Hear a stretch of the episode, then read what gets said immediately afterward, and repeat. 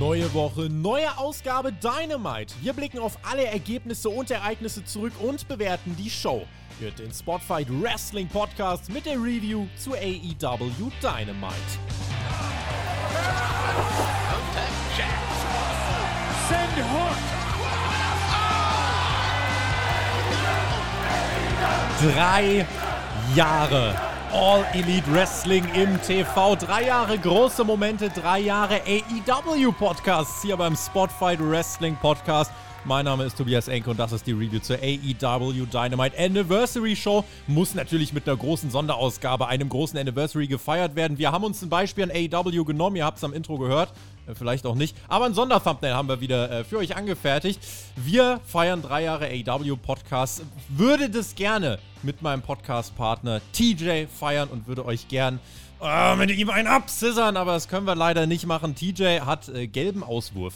Liebe Grüße und ganz, ganz viel gute Besserungswünsche. Die droppt ihr bitte jetzt in den Kommentaren an TJ. Laboriert noch an einer äh, Covid-Infektion. Muss er aus dem Leib husten und wir müssen dann einfach nochmal das machen, was wir letzte Woche gemacht haben. Das finde ich aber überhaupt nicht schlecht. Ich finde es sogar mal sehr gut und bin sehr gespannt, denn äh, ja, es war anders als letzte Woche und das können wir einordnen äh, mit jemandem, der die letzten Wochen Dynamite dann doch intensiv verfolgt hat. Hat Rampage immer geschaut, hat Dynamite immer geschaut. Deswegen ist er diese Woche am Start in einer vollen Woche beim Spotfight Wrestling Podcast ähm, und hat sich in Schale geworfen. Herr Flöter ist wieder mit am Start und ich freue mich und sage Hallihallo.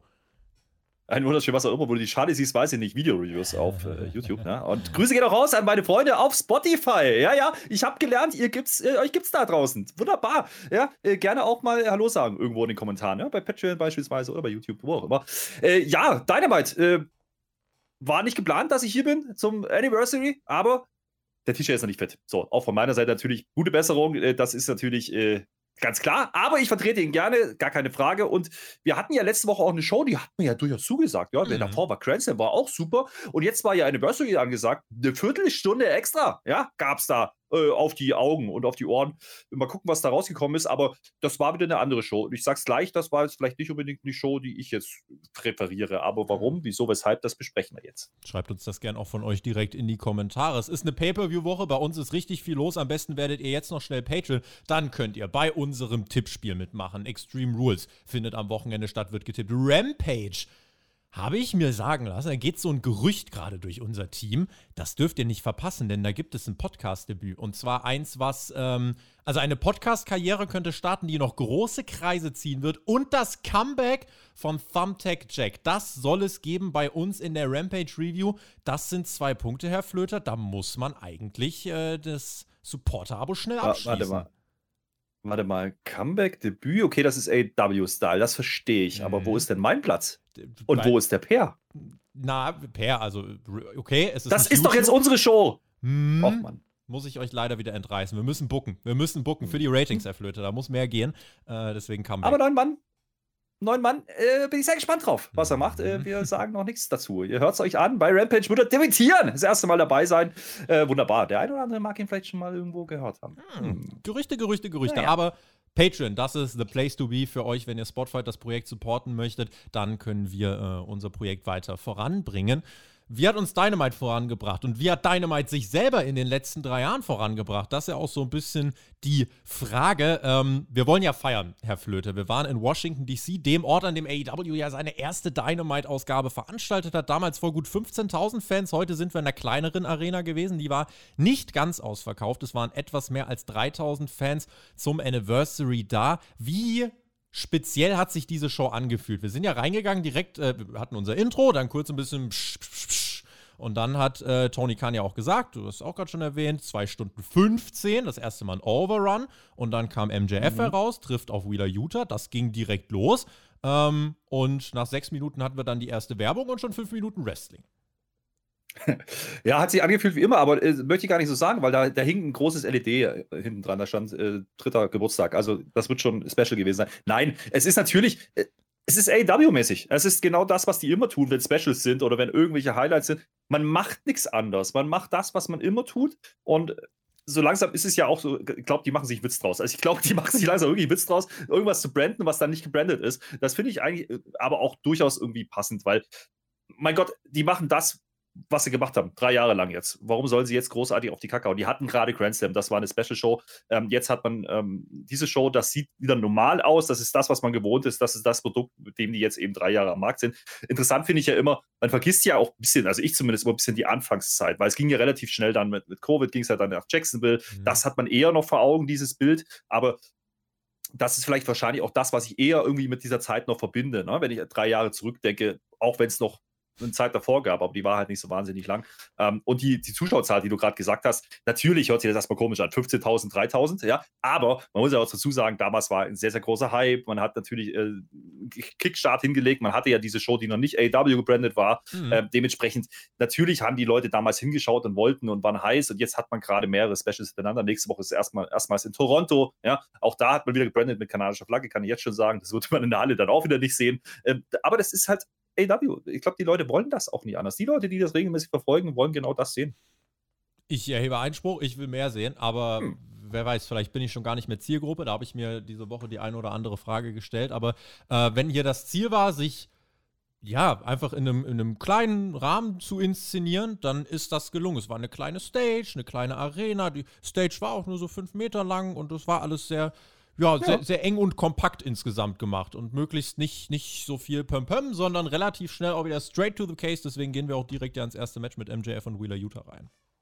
Aber da war ja direkt der große Pop da. Also die ja. Stimmung hat, der Stimmung hat es keinen Abbruch getan. Also MJF ja. funktioniert definitiv, der kommt raus und die Halle steht Kopf. Vielleicht ist dann so eine kleine Halle manchmal auch sinnvoller. Da muss man ja auch sagen, rein stimmungstechnisch, was rüberkommt, äh, als eine größere Halle, wo dann vielleicht ein bisschen was leer ist oder wo man es halt wegen TV-Kameras anders platziert. Ne? Da bleibt das vielleicht auch drin, es ist ein geschlossener Raum, ne? du, da geht nichts weg. Das ist anders wie, wie im Tennisstadion vielleicht noch, ne? wenn da mhm. weniger Leute sind. Dementsprechend, ähm, ich glaube, das will man machen. Man will Stimmung transportieren. Und das kannst du mit 3000 Fans genauso gut wie mit 15.000. Im Gegenteil, 3000 können sogar heißer sein. Ja? Ähm, und am Anfang habe ich das auch gesehen. Also MJF ist ist fucking over. Das Ding funktioniert. Ja? Und da müssen wir ja auch drüber sprechen. Vor drei Jahren sah das ganze Programm noch deutlich anders aus, was die mhm. Kader angeht. Ja? Ähm, jetzt hast du einen MJF damals. Ein MJF hätte garantiert nicht so einen Pop bekommen. Also die haben schon auch eine Entwicklung gehabt in den drei Jahren an manchen Stellen. Ähm, und MJF ist definitiv ein Name, den man da immer nennen muss. Und das, der wird ja auch immer genannt. Ne? Und jetzt ist er mhm. endlich an der Stelle, wo man sagen muss: Yo, ja, jetzt macht was mit ihm. Nimm diesen Ball und renn mit ihm, mhm. ja, Toni. Und jetzt stellst du ihn gegen wieder Utah.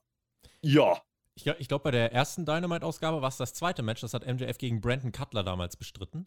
Äh, also mhm. ist, schon, ist, ein langer, ist ein langer Weg gewesen dann bis heute. Heute hat er einen Chip und kann World Champion werden und tritt ja an gegen Wheeler Utah. Und äh, so oft bestreitet MJF keine Matches. Ergo, wenn er sie bestreitet, dann ist das immer schon mal an sich was Besonderes. Und eigentlich in gewohnter Regelmäßigkeit muss man mittlerweile sagen, wenn er Matches bestreitet, dann zeigt er auch, dass er da wirklich gut drin ist. Also wenn diese Matches länger gehen, dann ist er wirklich gut darin, sich äh, auch dort einfach stark darzustellen, finde ich, beziehungsweise zu zeigen, dass er in allen Ebenen, die es in so einem Match braucht, dass er da wirklich auch als Topstar mitgehen kann. Wir sind da äh, eigentlich auch beim springenden Punkt. Ich fand dieses Match an sich hier im Opener wirklich gut. Die haben natürlich noch äh, eine gemeinsame Vergangenheit. Die kennen sich, die hatten eine Chemie, die Crowd war da, war auf der Seite von Utah, wusste genau, was sie machen muss.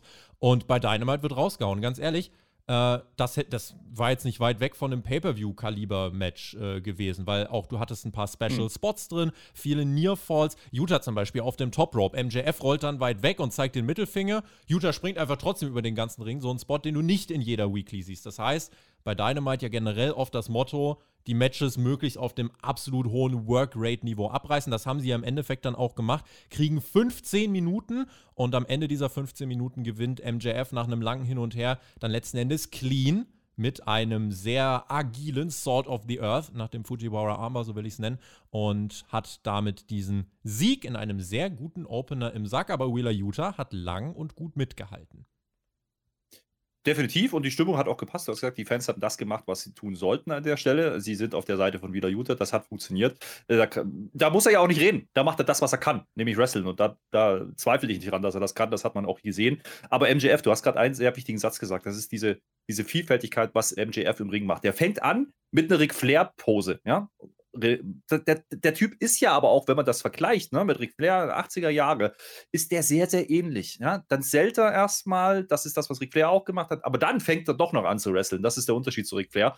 Und dann haut er auch raus. Interessant finde ich immer, man spricht ihm ja immer so ein bisschen ab, dass er, dass er diese Matches gehen kann. Ich habe aber schon mehrere Matches jetzt gesehen, wo er das eben dann doch zeigt. Ne? Mhm. Ich kann mich auch an ein Match gegen Darby Allen, glaube ich, war es, erinnern, wo er auf einmal outwrestelt. Und das kann er auch. Das darf er aber eigentlich gar nicht in seiner Rolle. Und das ist genau sein Problem. Und dann fängt er natürlich an mit diesen Shenanigans. Aber da war natürlich auch eine Matchstory drin. Du hast gerade gesagt, dieser Splash, der dann über den ganzen Ring quasi geht, den hat man ja mehrfach geteased. Ja? Das, der ist jedes Mal wieder weggerollt. Das ist auch, auch klassische Heelwork. Das hat funktioniert. Ähm, Match war, ich sage es jetzt schon, mein Match of the Night. Ja? Ähm, da waren auch die 15 Minuten absolut in Ordnung. Ja, du hast am Anfang einen rausgehauen, du hast den größtmöglichen Namen gebracht, in meinen Augen, den man gerade bringen kann, gegen den Wieler Utah. Das war eine kleine Story, die aufgebaut war.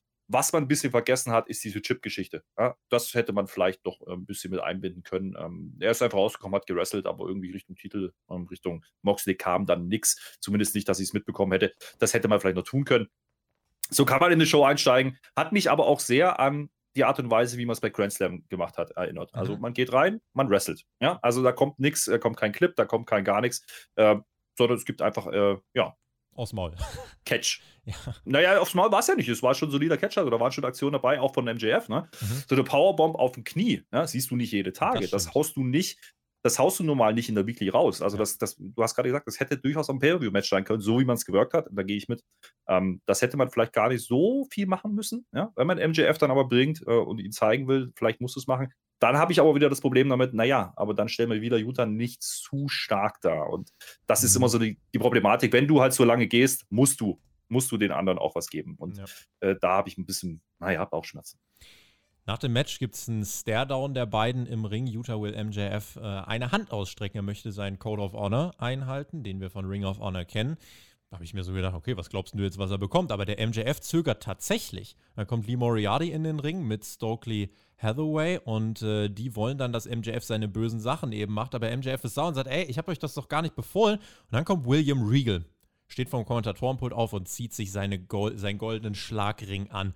Und MJF hat den Diamond äh, Ring in der Hand und Regal diese goldenen Brass Knuckles.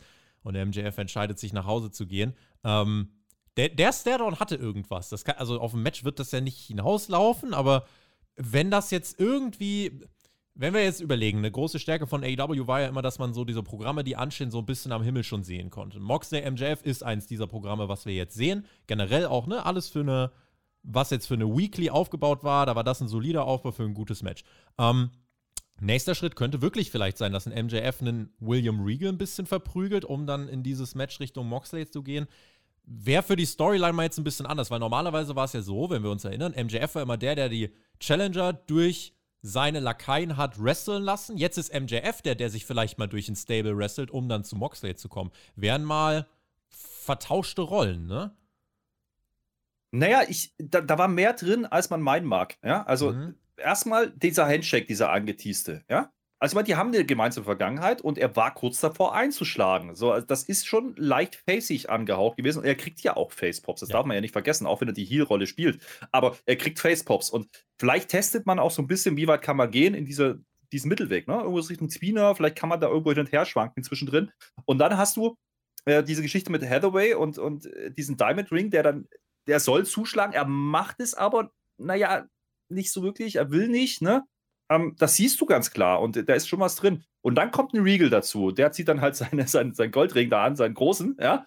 Und dann geht er aber auch zurück und schreckt zurück. Und das ist wieder klassisches Heelwork. Wenn du, wenn du MJF nimmst, ja, ähm, gegen Regal, das ist so oldschoolig. Und das, was, was MJF gerade macht, auch in den Medien, auch bei den Interviews, der gibt, das ist sehr, sehr K-Fape-lastig. Das ist sehr, sehr oldschoolig. Mhm. Ja? Und das passt dann irgendwie auch im Programm mit, mit, mit, mit Regal. Ich kann mir durchaus vorstellen, dass man da was draus strickt. Vielleicht sogar in die Richtung, dass man Regal als Special Ref oder sowas bringt, ja, der dann zumindest anerkennen muss, dass MJF ja doch wresteln kann. Ja, dass der nicht bloß äh, cheatet, dass der nicht bloß labert, sondern dass der im Ring auch liefert. Vielleicht ist es so eine Story, die man, die man dann bringt, um ihn organisch noch ein bisschen einen größeren Push zu geben, als nur einen Sieg vielleicht gegen Moxley oder mhm. nur einen Weg dahin.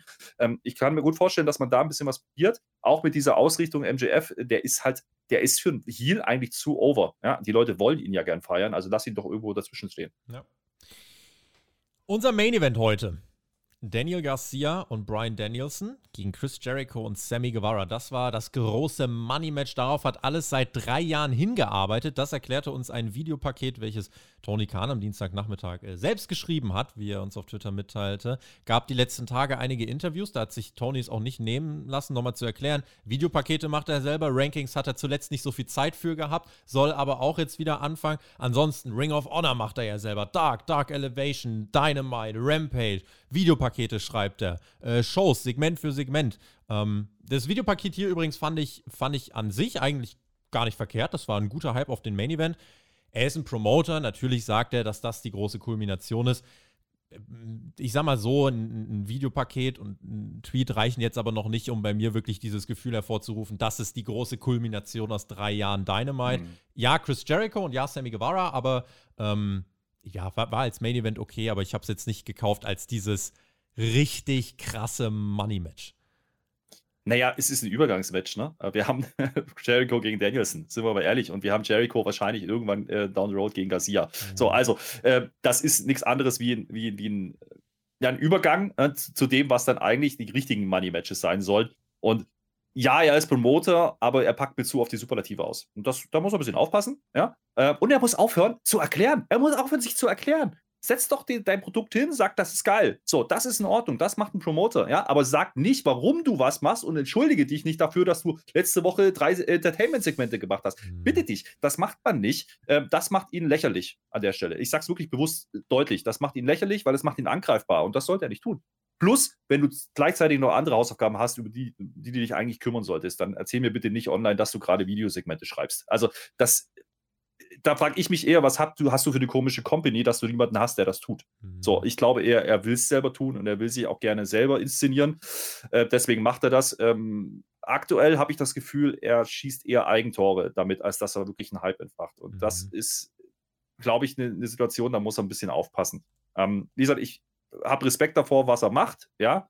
Ähm, ich habe ja. Respekt davor, wie viel, wie viel er da reinschmeißt, aber er muss es gar nicht. Und äh, dann darf er auch keine Dankbarkeit erwarten, einfach nur, weil er viel arbeitet. Ja? Ähm, das wird er nicht kriegen. Diesen Respekt wird er dadurch nicht kriegen. Den wird er kriegen, wenn er gute Shows macht. Hat jetzt auch nochmal in einem äh, Zitat, hat er, äh, das haben wir heute gepostet, auch bei Spotfight in einem Interview mit The Sportstar, hat er gesagt, er wird jetzt auch alles versuchen in den nächsten drei Monaten, die er noch hat, um den Booker des Jahres Award vom Wrestling Observer zu verteidigen. Den möchte er erneut gewinnen und hat gesagt, da hat er jetzt noch große Payoffs im Köcher und hat gesagt, zuletzt gab es sehr viel Aufbau für unsere Sachen und wenn ihm Leute sagen, dass das nicht so ist, sind sie, Zitat, voller Scheiße oder schauen nicht aufmerksam zu zumindest eine Wortwahl, die man jetzt von ihm in dieser Deutlichkeit auch nicht kennt. Ich sag mal so, ich habe heute auch gelesen, ja, Tony Khan ist gar nicht bereit, aus Fehlern zu lernen. Naja, doch, der reagiert schon und äh, ist schon kritikfähig. Das haben wir in der Vergangenheit viel zu oft gesehen, dass er reagieren kann. Aber jetzt habe ich das mhm. Gefühl, und das ist ja aber normal, wer will es ihm verdenken, dass es gerade schon ein bisschen viel wird und das Kostüm von ihm so ein bisschen kleine Risse bekommt. Ja, er, er bräuchte ein bisschen Krokodilshaut manchmal, ne? Also nicht so nah an sich ranlassen, glaube ich. Das ist sein Problem. Ähm, ich fand, ich fand das Statement auf zweierlei Basis interessant. Ja? Auf einmal ähm, die Basis zu sagen, okay, die Leute, die das nicht haben wollen oder die das äh, partout nicht mögen wollen, okay, die sind scheiße, um die kümmere ich mich nicht.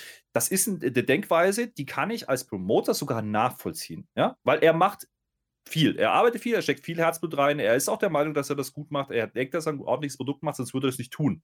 Ja, er investiert vor allen Dingen sehr, sehr viel Geld, darf man auch nicht vergessen.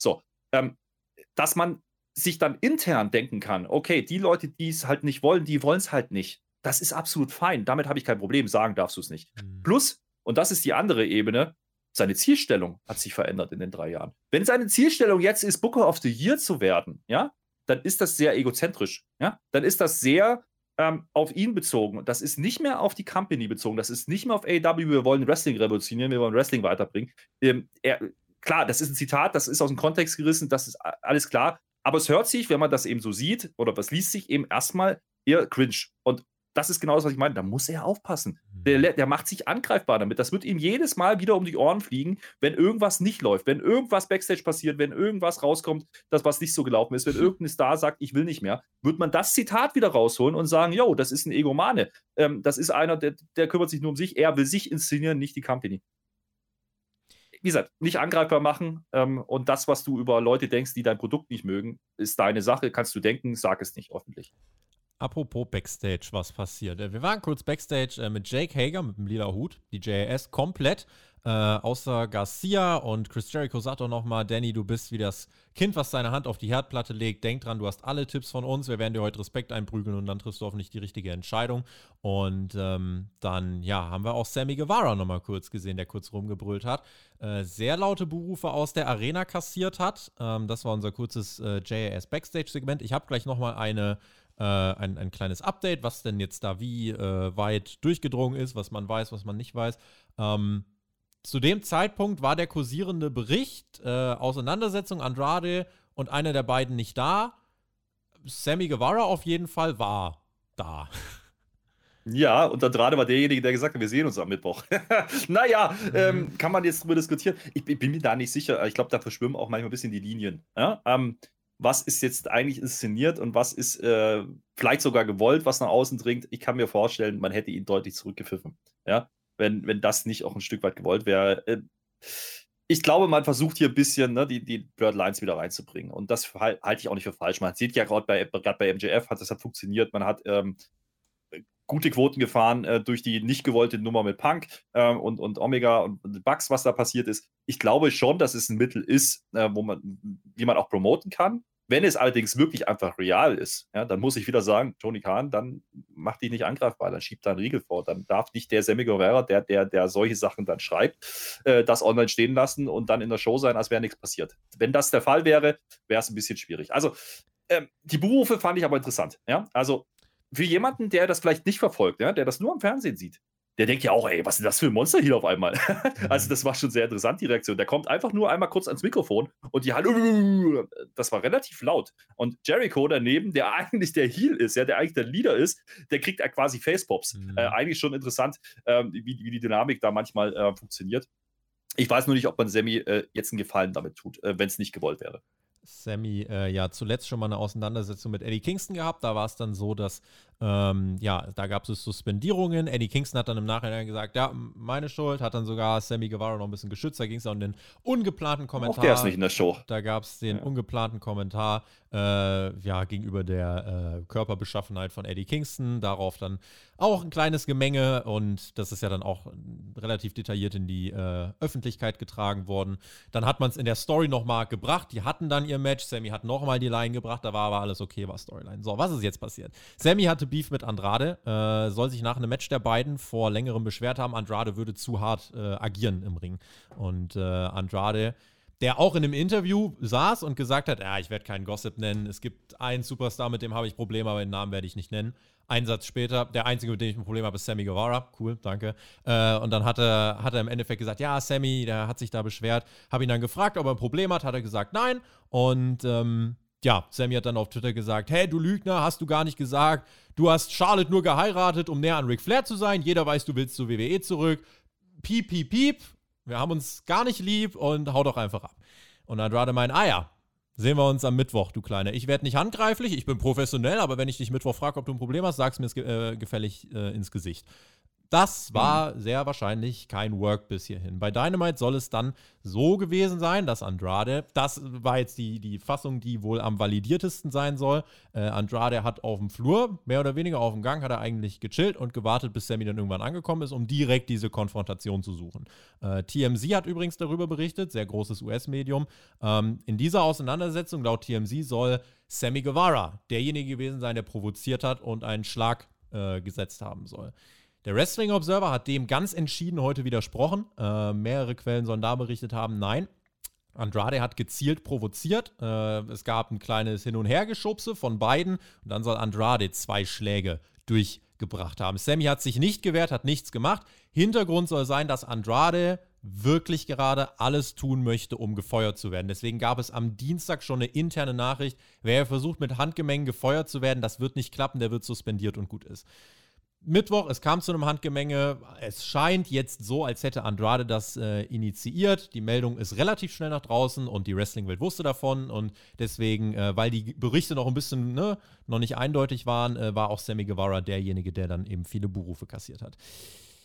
Ich hm. sag mal so, ich, ich sag's mal einfach so frei von der Leber weg, wie ich es fühle. Ich habe keinen Bock auf die Scheiße Ich habe keinen Bock mehr auf diese Scheiße. Es nimmt mir, es nimmt mir wirklich den, den Spaß. Ich, ich habe so gefeiert, AEW gerade am Anfang. Die kamen frisch daher und haben so vieles in meinen Augen cooler gemacht als WWE. Natürlich kann das nicht ewig aufrechterhalten werden, klar, aber inhaltlich ist das Produkt seit dem Abgang, glaube ich, von, ja, seit, seit Cody in meinen Augen schwächer geworden. Momentum hat recht deutlich nachgelassen und dann mit All Out, mit dieser Pressekonferenz von Punk, seitdem bin ich echt so ein bisschen gebrochen, mehr oder weniger. Und man erholt sich auch nicht mhm. davon. Die Sache mit Punk und Elite, dabei sieht AEW dämlich aus, alle sahen dämlich aus, hat man irgendwie versucht zu kaschieren. Und ich weiß nicht, wie es dir ging. Danach hatte man fast sogar so eine kleine Aufbruchstimme, wo man dachte, okay, durchgewischt. Hm. Danielson, Jericho, Moxley übernehmen jetzt das Ruder und jetzt geht's voran. Jetzt lassen wir den ganzen Backstage-Gossip und konzentrieren uns jetzt mal wieder darauf, gute Shows zu machen. Nur um jetzt die gleiche Scheiße wieder von vorn zu machen. Warum spricht keiner ein Machtwort? Wer haut da auf den Tisch? Wer macht Ansagen? Wo ist die Autorität und wo ist da eine Hierarchie in dieser Firma? Wo ist da eine Struktur? Diese Tweets von Sammy, da muss ein Medienbereich, ein Medienmitarbeiter, irgendwer muss das Dürfen innerhalb von ja. Minuten muss das gelöscht werden. Und, und es, es ist, glaube ich, jetzt noch online. Und Wrestling, Wrestling-Streitereien Backstage, das ist ja jetzt wirklich nichts Neues. Das gibt es seit Jahren und da gab es schon viel, viel schlimmere Dinge. Das ist normal, dass es das gibt, ist das eine. Aber dass es bei AEW jetzt alles direkt so in die Öffentlichkeit kommt, dass diese Show komplett davon wieder übertüncht ist, dass jeder gefühlt darüber redet, das fuckt mich mhm. ab. Das ist unprofessioneller Kindergarten, es nimmt mir die Freude an den Shows und ich weiß nicht, äh, da, da gibt es, glaube ich, auch andere, denen diese Sachen einfach, ähm, ja, mhm. einfach Motivation. Und ganz ehrlich, und was macht Tony Khan? Schreibt Videopakete. Bro, du hast gerade ganz andere Probleme. Ich glaube, der Mann überschätzt gerade maßlos, wie viel er in der Company machen muss. Booking, Storylines, Politik. Jetzt schreibt er Videopakete, macht Ring of Honor, Dark, Dark Elevation. Nee, also, und Spotlight hört er auch noch nebenbei, ne? Nee, aber im Ernst, es bricht mich, ja. mich, mich, als Fan bricht das so ein bisschen. Und ich denke mir, gerade dann noch mit hm. dem, was du im, im Laufe dieser Show machst, egal wer jetzt da wie verantwortlich ist, dass das diese Show so übertüncht, das kann nicht, egal ob es ein Work ist oder nicht, man sieht scheiße aus dabei. Und äh, ist für mich als, als jemand, der AW ja mag, ist das auch äh, ein, ein, Schlag in die Magengrube. Und ich glaube, das ist für viele Fans ein Schlag in die Magengrube, weil hm. das fuckt mich ab. Sorry. Ja, äh, gehe ich, geh ich sogar mit. Ähm, wie gesagt, ich bin mir nicht sicher, was hier wirklich gewollt oder nicht gewollt ist bei der Story. Ja? Äh, ich glaube, man hat auch gemerkt, oh, das ist natürlich auch ganz interessant ähm, PR-technisch. Ne? Also jetzt nicht in der Außendarstellung, sondern einfach nur, was Reichweiten angeht, wenn sowas passiert. Und äh, du hast gerade gesagt, es sprechen mehr Leute über diese Sache als über die Show. Und ähm, das ist bei AEW zuletzt zu viel. Ich glaube, das ist, auch darauf kann man es runterbrechen. Man spricht nicht über die Shows, sondern man spricht über das, was irgendwie Backstage passiert, was man meint, irgendwie gelesen zu haben oder gehört zu haben oder was auch nicht und was stimmt und was nicht. Ähm, das, das müssen sie besser in den Griff kriegen. Ähm, ich möchte aber auch dazu sagen, im Wrestling, ähm, in den Lockerroom, da gibt es Dynamiken, da gibt es Leute, die, die nicht grün sind. Und dennoch, ähm, und das hast du gerade richtig gesagt, ist Professionalität. Ne? Je, nicht jeder muss mit jedem können und nicht jeder ist auf dieser rosa-roten Wolke und, und äh, so wie man es am Anfang dargestellt hat, das funktioniert nicht. Und das hat auch damals nicht schon funktioniert und jetzt wird es halt leider öffentlich, äh, was auch immer jetzt stimmt davon und was nicht. Aber wir hatten gerade die Situation, dass eben Leute rausgegangen sind. Ja, ein, ein Alistair Black, der, der, der, Malakai Black, der, der auf einmal pausiert, der zwar nicht raus ist, der dann wieder dementiert, aber irgendwie doch raus will, angeblich. Dann hast du einen Andrade, der natürlich auch gerüchtet wird, ne, mit WWE, die Connection ist halt da, gar keine Frage, und du greifst es auf. Das einzige Positive, was ich dran sehe, ist, wenn die es wirklich schaffen, jetzt aus so einer Situation, ne, den Sammy Guevara eine gewisse Rolle mitzugeben, ja, und das tun sie anscheinend, ne? nämlich, dass er eher der, der kleine Trakeel so hoch ist, der eben nicht manns genug ist und der sich dann stellt und der dafür ausgebuht wird und weil er halt ne, in seiner Rolle ist, die er sein soll. Wenn man das hinbekommt und so wie die Reaktionen gestern waren ähm, oder in der Show waren, hat man das ganz gut äh, nutzen können und könnte man das ganz gut nutzen in Zukunft, dann finde ich das gut, dann macht man nächstes Business damit. Das ist dann in Ordnung. Ja, dann tue das, wenn das schon publik wird, wenn es jetzt stimmt und da war was, dann suspendiere Andrade, nimm ihn raus, lass nicht mehr drüber diskutieren, aber nutze das für Sammy. Ja? Nutze das in seiner Rolle. Der soll hier sein, der soll nerven, der soll Leute, Leute dazu bringen, dass sie ihn äh, nicht sehen wollen. Wunderbar. Dann spielt ja, das Spiel ist ja, und, und, und bring es zu Ende. Ja, aber dann mach es auch wirklich und tu nicht so wie bei Punk und bei Omega und schweigst tot. Ja, dann bring es in die Show. Dann, dann mach es in irgendeiner Art und Weise. Und ob die Geschichte dann stimmt mit Andrade oder nicht, ist eine andere Geschichte. Äh, da muss man auch sagen, das hat ja auch was mit Loyalität zu tun und das ist egal, bei welcher Company, die haben äh, beide Seiten einen Vertrag unterschrieben und da kann ich dann auch verstehen, warum man sagt, pass mal auf, Freund, so wird es nicht funktionieren, ähm, aussitzen lassen. Keine Ahnung, wie lange der Vertrag hat, dann lass ihn sitzen. über zwei Jahre ja? hat er noch. Bitteschön, dann lass ihn zwei Jahre sitzen und ob dann Triple H noch das sagen hat und das vorhat, was er gerade tut, das werden wir mal sehen. Wenn das wirklich stimmt, ähm, ich würde es genauso tun. Ähm, das ist das Einzige, was du tun kannst. We weißt du, was ich gemacht hätte? Ich hätte hier einfach, weil das, was im Main Event passiert ist, hätte ich definitiv nicht gemacht. Sammy Guevara hat im Main Event den Pin geholt. Ich hätte hier tatsächlich ein Segment gebracht, wie Sammy Guevara irgendwie backstage steht im Interview, von Andrade vermöbelt wird aus dem Match geschrieben wird. So, dann hast du dieses Segment erstmal. Und dann kannst du tatsächlich, im Main Event machst du dann was anderes, packst einen Jake Hager rein, aber dann machst du dich erstmal nicht angreifbar mhm. und äh, versuchst dann die Story aufzugreifen, machst dann vielleicht noch das Match mit Sammy und Andrade, weil da ist reale Heat da. Da brauchst du jetzt auch gerade gar nicht so ja. viel Aufbau, das kannst du irgendwann machen. So, aber dann ja. läufst du nicht Gefahr, weil hier im Main Event, da, das ist, finde ich, ein fatales ja, Zeichen. Und das hätte ich, und wie gesagt, ich finde, AEW ist einfach in dem Fall steht man so schlecht da und, und trifft so eine unkluge Entscheidung und macht sich unnötig angreifbar und ist nicht in aber der Lage, auch, dann mal schnell zu äh, reagieren. Aber auch aus der Situation heraus, dass die Worker natürlich auch wissen, hey, da sind gerade ganz schön viele Namen rausgefallen auf einmal, ja. Ähm, wir sitzen eigentlich in relativ sicherem Boot, ja. Wir können uns Sachen erlauben, weil es geht offensichtlich durch, weil die werden uns nicht rausnehmen. Mhm. Und ich gebe dir recht, man hätte es kreativ lösen können. Du musst ja nicht mal zeigen, wer den Beatdown macht, ja. Lass ihn irgendwo rumliegen und dann lässt du es offen. Und dann kannst du nachher entweder Andrade bringen, wenn du dich denn einigst mit ihm, wenn da wirklich irgendwas vorgefallen ist, oder es ist von vornherein eine Story und du hast einen Aufbau. Oder wenn es nicht der Fall ist, dass man sich einig kann und das wirklich real ist, dann bringst du irgendjemand anders. Ist doch kein Thema. Ja, dann, dann machst du das halt so. Aber dann nimmst du ihn raus, nimmst ihn aus der Schusslinie. Aber andersrum ist jetzt natürlich, hey, der wird belohnt. Der ist dieses zweite Mal aufgefallen. Ob er jetzt Schuld hat, nicht Schuld hat, ist komplett egal. Der ist das zweite Mal aufgefallen innerhalb von kurzer Zeit. Ja, und was ist seine Belohnung? Der Pin im Main Event. Herzlichen Glückwunsch, Sammy Guevara. Wir reden nachher nochmal äh, kurz drüber, machen aber jetzt mal noch weiter mit der Show. Schreibt uns natürlich auch gern, wie ihr den Vorfall einordnet ähm, und wie ihr das dann wahrnehmt. Nimmt euch das den Spaß? Versucht ihr es gar nicht mitzukriegen oder ähm, ja, wie steht ihr dazu? Zweites Match des Abends. Jay Lethal, der seine Anhängse äh, heute beordert hatte, zu Hause zu bleiben, trifft nun auf ein, äh, ein richtiges AEW-Original auf Darby Allen. Hier gibt es ja auch es gibt ja eine kleine Story dazu, also wer davon wusste. Wenn ich davon wusste, hat es jetzt nicht erfahren, aber Darby und Sting haben ja mit Sonjay. Nee, wenn so du davon nicht, wenn du davon nicht weißt, bist du halt scheiße. Frag man Toni. Ja, ja, guckst du nicht aufmerksam zu. Nee, also hier gab es ja ein bisschen Sting und, und Darby haben sich ja mit äh, Sonjay und Co. so ein bisschen gewuselt.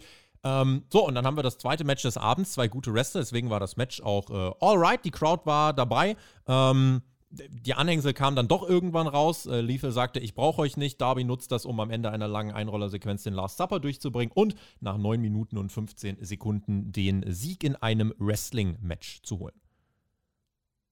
Ja, also Match war, war an sich eigentlich ordentlich ge gewirkt, ja. Du, hast halt die Kniegeschichte von Darby Allen gehabt, du hast Jay Lethal, der das deswegen auch dominiert, der, der quasi den Finger vorbereitet, das ist alles wunderbar vom wrestlerischen Standpunkt. Äh, was mir nicht gefallen ist, ist wieder die, man, es geht zu lang für mich. Ja? Es geht zu lang. Jay Lethal ist für mich keiner, der im Dynamite-Programm, im Hauptprogramm gerade die ganz große Rolle spielen muss. Ähm, das ist das eine. Und du siehst halt auch immer wieder, dem fehlt ein gewisser It-Faktor. Ja? Daran ist er schon seine ganze Karriere in meinen Augen gescheitert. Ähm, jetzt kommt mir bitte nicht mit der Macho-Reinkarnation, äh, die er da durchgeführt hat. Ja, das mag ja sein, dass es Leute lustig fanden, aber es ist halt sehr, sehr billig. Ähm, toller Wrestler. Das ist halt das Problem. Ja? Der wrestelt hier ein, ein super Match hin und keiner interessiert. Und so das Gefühl hatte ich hier. Darby Allen geht nicht mit oder kann es nicht mitgehen, äh, spielt dann die, die, die, die Verletzungsnummer. Das ist okay, das ist Storytelling oder beziehungsweise Match-Storytelling, das kann man so machen. Ähm, das Ende ist dann wieder genau das Gegenteil und das ist halt zu oft passiert bei AEW oder das passiert mir zu oft bei AEW. Ähm, plus das, was danach passiert, ja, dieser Aftermath, ne, da kommen ja dann äh, die anderen äh, Jungs raus, äh, Sanjay Dutt und äh, der große Mann, ja, das ist ja alles gut und schön, und du hast eigentlich dieselbe Aftermath-Ding, wie du es gerade im Opener auch schon mal gemacht Handshake hast. Nämlich, erneut. du bist kurz vorm Handshake. Du bist kurz vorm Handshake und, und, und äh, nur, dass man es hier durchsieht, aber es ist genau exakt dieselbe Story. Und das im, im, im zweiten Match des Abends, back-to-back, -back, das ist nicht kreativ. Also da frage ich mich, wenn, wenn Tony Khan sich das Book of the Year werden will, muss er sowas sehen. Das hat man bei Grand Slam schon mit drei Folgen im Folgen äh, an, an Clean Finishes. Ähm, das kann ein Stilmittel mal sein, aber das ist schon sehr, sehr auffällig, dass bei AW solche Sachen immer und immer wieder passieren. Ja, und auch hier wieder, ob ein Jay Lethal jetzt outwresteln sollte und über ne, eine Jericho stehen sollte vom wrestlerischen Imring-Vermögen, was man da zu sehen kriegt in dieser Show, da mache ich ein Fragezeichen dahinter, ob das der Weisheit letzter Schluss ist. Die äh, Story dann mit den Grand Slam, das gab es ja, äh, ja sogar bei Rampage dann mit den Referees sogar noch eine kleine Story dazu. Da gab es jetzt aber auch keinen Follow-up tatsächlich erstmal. Hier war es dann jetzt auch so, die Kommentatoren haben es ja so erklärt, bei AEW soll sich dieser Ring of Honor Kodex der Ehre, weil Lethal natürlich auch eine Ring of Honor Vergangenheit hat, soll sich dann hier durchziehen. Deswegen soll es auch diesen Handshake wieder geben. Den gibt es hier in diesem Fall dann auch. Lethal geht dann mit seinen Männern wieder nach Hause. Ähm, ja, und dann, ja, wir, wir, können eigentlich direkt weitermachen, denn nach diesem Handshake, wir bekommen dann ein Video zur Embassy von Ring of Honor. Also überall zieht sich so ein Ring of Honor-Schema so ein bisschen durch. Wir bekommen dieses Video, ja. Embassy von Ring of Honor, Prince Nana mit den Gates of Agony und Brian Cage. Letzterer trifft heute auf Wardlow und der sagt, dass heute ist kein äh, Comeback, das ist die Ankunft. Also wir haben Cage ja schon als Teil von AW gesehen, aber im letzten Jahr oder so dann auch wieder nicht mehr. Ähm, wurde bei Rampage noch hin und wieder versteckt. So, und der trifft in der TNT Open Challenge auf Wardlow dieses, ne, Prinz Nana erklärt man dann auch, sein Stable, riesiges Prestige bei Ring of Honor, 2004 hat er das schon gegründet, ähm, aufgrund des Wohlstands seiner Familie, den hat er ausgenutzt, um die Embassy aufzubauen. Also sehr, also überall zieht sich so ein bisschen dieser Ring of Honor Theme durch und ich glaube, das Ding ist halt, also klar, wenn du mit mhm. Wrestling romantisierst und wenn du das geschaut hast und die ganzen, ja, die Leather Wars und so weiter von, von El Generico und Kevin Steen, wenn du das alles gesehen hast, geil, ähm, ich glaube halt, ein Großteil hat das nicht gesehen. Das Ding ist, dann weiß ich nicht, ob man so diese Emotion, dieses Prestige von Ring of Honor so fühlt, wie es in dieser Show ja wirklich mittlerweile doch schon immer mhm. mehr präsent ist. Plus, was da dazu kommt, ist äh, die Namen, die du gerade genannt hast. El Generico, Kevin Steen, also Kevin Owens. Ja? Ähm, das war ja eine Zeit, das ist ja nochmal zehn Jahre davor gewesen. Also, das war so ne, 2006, 7, 8, so um den Dreh. Ähm, Ring of Honor damals sehr, sehr angesagt, sehr, sehr, sehr, sehr gehypt, ja, und zu Recht auch. Damals habe ich es auch verfolgt, ja. Ähm, was danach kam, so ein Prinz Nana zum Beispiel, ist für mich keiner, wo ich sage, yo, das ist jetzt ein klassischer Ring of Honor-Name oder das ist ein klassischer ähm, ja, Vertreter für, für diese Promotion, für das, was sie eigentlich war, ja, oder für das, was sie steht. Und dieser Code of Honor und die ganzen Geschichten hat man ja ganz, ganz früh, das hat man ja von Anfang an schon gemacht. Ähm, das waren halt noch andere Namen. So. Und in, es wirkt halt so ein bisschen so, wir wollen das zwar gern, aber irgendwie können wir es nicht, weil die Leute, die noch da waren, eben nicht so das Prestige haben.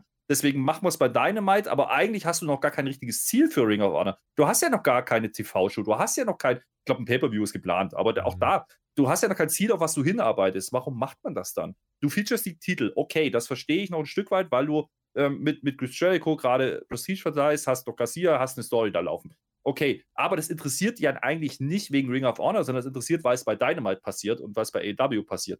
Also ich weiß nicht, ob dieser, dieser Effekt, dass das dann abfärbt auf Ring of Honor, wenn die denn irgendwann mal starten, wenn die da irgendwas geplant haben, ob der wirklich so groß sein wird. Das wird halt One Night Only passieren, wahrscheinlich bei einem Pay-Per-View, wenn Jericho da mal dabei ist und Headlines, wenn er es denn macht, ja. Ähm, aber doch nicht durch solche Leute wie Prinz Nana, ja, oder Brian Cage. Brian Cage, wie gesagt, monatelang quasi gar nicht gesehen. Äh, schön, dass er wieder da ist, ja, dass man ihn mal gezeigt hat, aber auch die Erklärung und diese Embassy, das, das sind, muss ich sagen, sorry, da muss ich erst googeln. Ja, da muss ich erst googeln, was, wer, wer, das ist das und warum erwartet Tony jetzt da sind. Ja. Du musst ja nachgucken, du musst ja. aufmerksam sein. Deswegen ist so bei mir, ja. äh, weil er hat ja auch gesagt, hier die ganzen Stories und so, da habe ich dann mich dann auch so gefragt, okay, ich gucke pro Woche irgendwie 10, 15 Stunden Wrestling ähm, und scheine, aber, weil, weil Tony Khan sagt, die Stories sind doch da, wenn man aufmerksam guckt und Bescheid weiß vielleicht, vielleicht, bin ich mit 10, 15, vielleicht reicht es nicht. Vielleicht äh, muss ich noch mehr gucken. Vielleicht fehlt, vielleicht mhm. bin ich da nicht mehr die, die Zielgruppe, weil ich nicht so diese, äh, ja, weil ich nicht die Motivation dann besitze, zu jedem Namen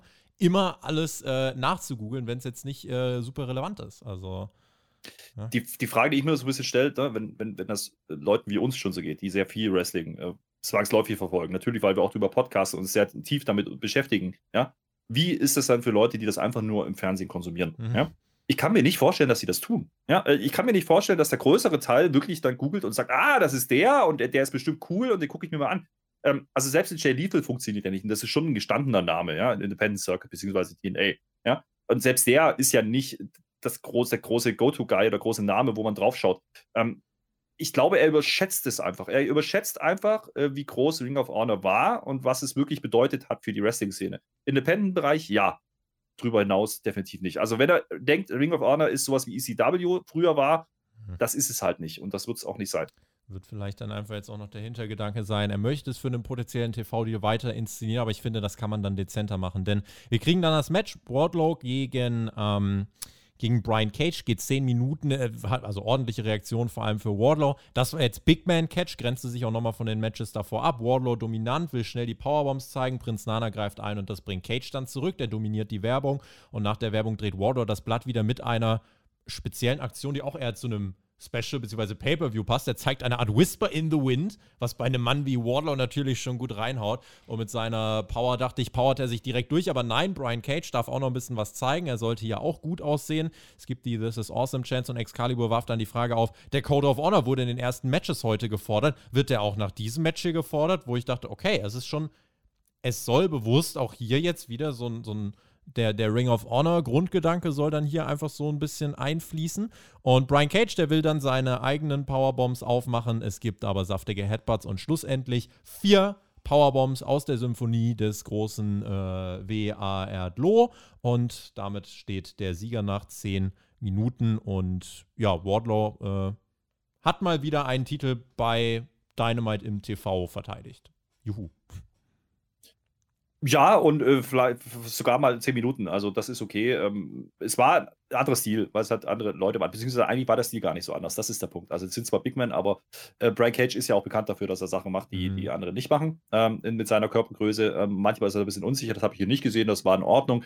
Ähm, aber auch hier habe ich einfach wieder das Problem, wenn der monatelang nicht zu sehen war im Programm, im Hauptprogramm.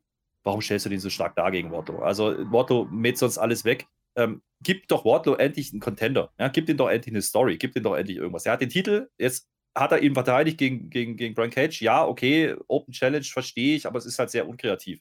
Und das ist ja jetzt kein Match, wo ich jetzt über die Workrate kommen kann. Da kann ich ja nicht sagen, oh, das gucke ich mir an, weil das will ich unbedingt sehen, was die beiden da machen. Dafür ist Wardlow auch zu limitiert, finde ich. Ja, und Brian Cage ähm, vom Standing her nicht an der Ebene, wo man das machen sollte. Mir ging es in Takten zu lang. Ähm, ich mag grundsätzlich große Männer, ja, aber dann macht auch Big Man Catch und nicht sowas. Wardlow äh, sind wir jetzt eigentlich dann auch insgesamt da, wo wir seit Monaten sind. Er hat halt jetzt ein Match gewonnen. Nach dem Match gibt es die Attacke von den Gates of Agony, die ja Mitglieder der Embassies sind. Den Safe macht dann Samoa Joe. Also andere würden jetzt sagen, naja doch, der hat doch eine Story. Der ist ja mit Samoa Joe jetzt in dem Team. Ähm, der ist TV-Champion von Ring of Honor ähm, und die sind aber trotzdem in Unterzahl, Warjoe, deswegen kriegen sie von der Embassy aufs Maul. Deswegen gibt es das Comeback zu einer sehr lauten Reaktion endlich von FTRD. Ring of Honor Tag Team Champions sind. Also weiter Ring of Honor. Äh, und die Embassy zieht sich dann zurück. Es ist ein 4 gegen 3 laute FTR-Chance. Schön, dass wir die jetzt wieder sehen. Sind jetzt an der Seite von Wardlow und Samoa Joe äh, gegen die ja, Embassy von Ring of Honor. Ist jetzt vielleicht nicht die Traumstoryline für, für FTR, aber immerhin sind sie jetzt mal wieder, ähm, wieder zu sehen.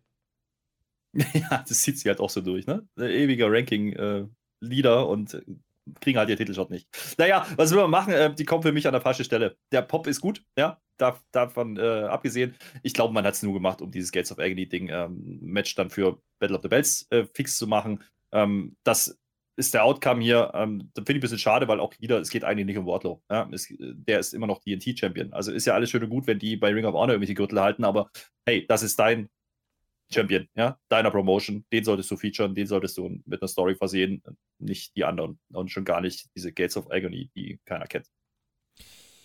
Weiter geht's dann, nachdem wir so viele Menschen gesehen haben, gleich mit einem Trios-Match der Frauen. Aber es gab noch ein wichtiges Announcement von Britt Baker, die äh, Frau DMD hat uns nämlich gesagt, Soraya hat keine Ringfreigabe, wird bei AW nicht äh, wresteln und deswegen ist das jetzt My House. Und dann gibt es das Match von Tony Storm, Athena und Willow Nightingale gegen Jamie Hater, Serena Deep und Penelope Ford. Kip Sabian mit Kopfkiste auch wieder dabei. Äh, wisst ihr noch, als der vor ein paar Wochen bei Dynamite im Main Event eingegriffen hat? Ich auch nur so halb. Ähm, wichtiger ist dann, Jamie Hater war over. Ihr Charisma überstrahlt ihr Team. Sie ist fast eigentlich sogar mehr over als Britt Baker. Gucken, was sie damit macht. Du hast die Dynamite Review und Rampage in den letzten Wochen mitgekriegt. Ähm, sie, also diese Ansetzung ist jetzt nicht komplett random, aber es ist jetzt weiter so ein vor sich hin Schieben des Ganzen in Form von Ansetzungen. Also wir wissen jetzt immer noch nicht, warum mhm. halten die Heels zusammen, warum unterstützen die Faces mhm. jetzt Soraya, die auch da ist. Also warum machen die jetzt hier, was sie machen? Revolution. Mhm. Da haben sie doch gesagt, Tobi. Musst du mal aufpassen. Mhm. Nee, das ist, äh, das ist halt äh, der, der ganz einfache Versuch, hey, wir nehmen diese sechs Namen, die letzte Woche da draußen waren, ja, ähm, und stecken die nochmal in ein Match. Und da wir keine zwei Matches machen wollen, machen wir halt ein äh, Trios-Match. So, ähm, das ist ja okay, okayer Catch.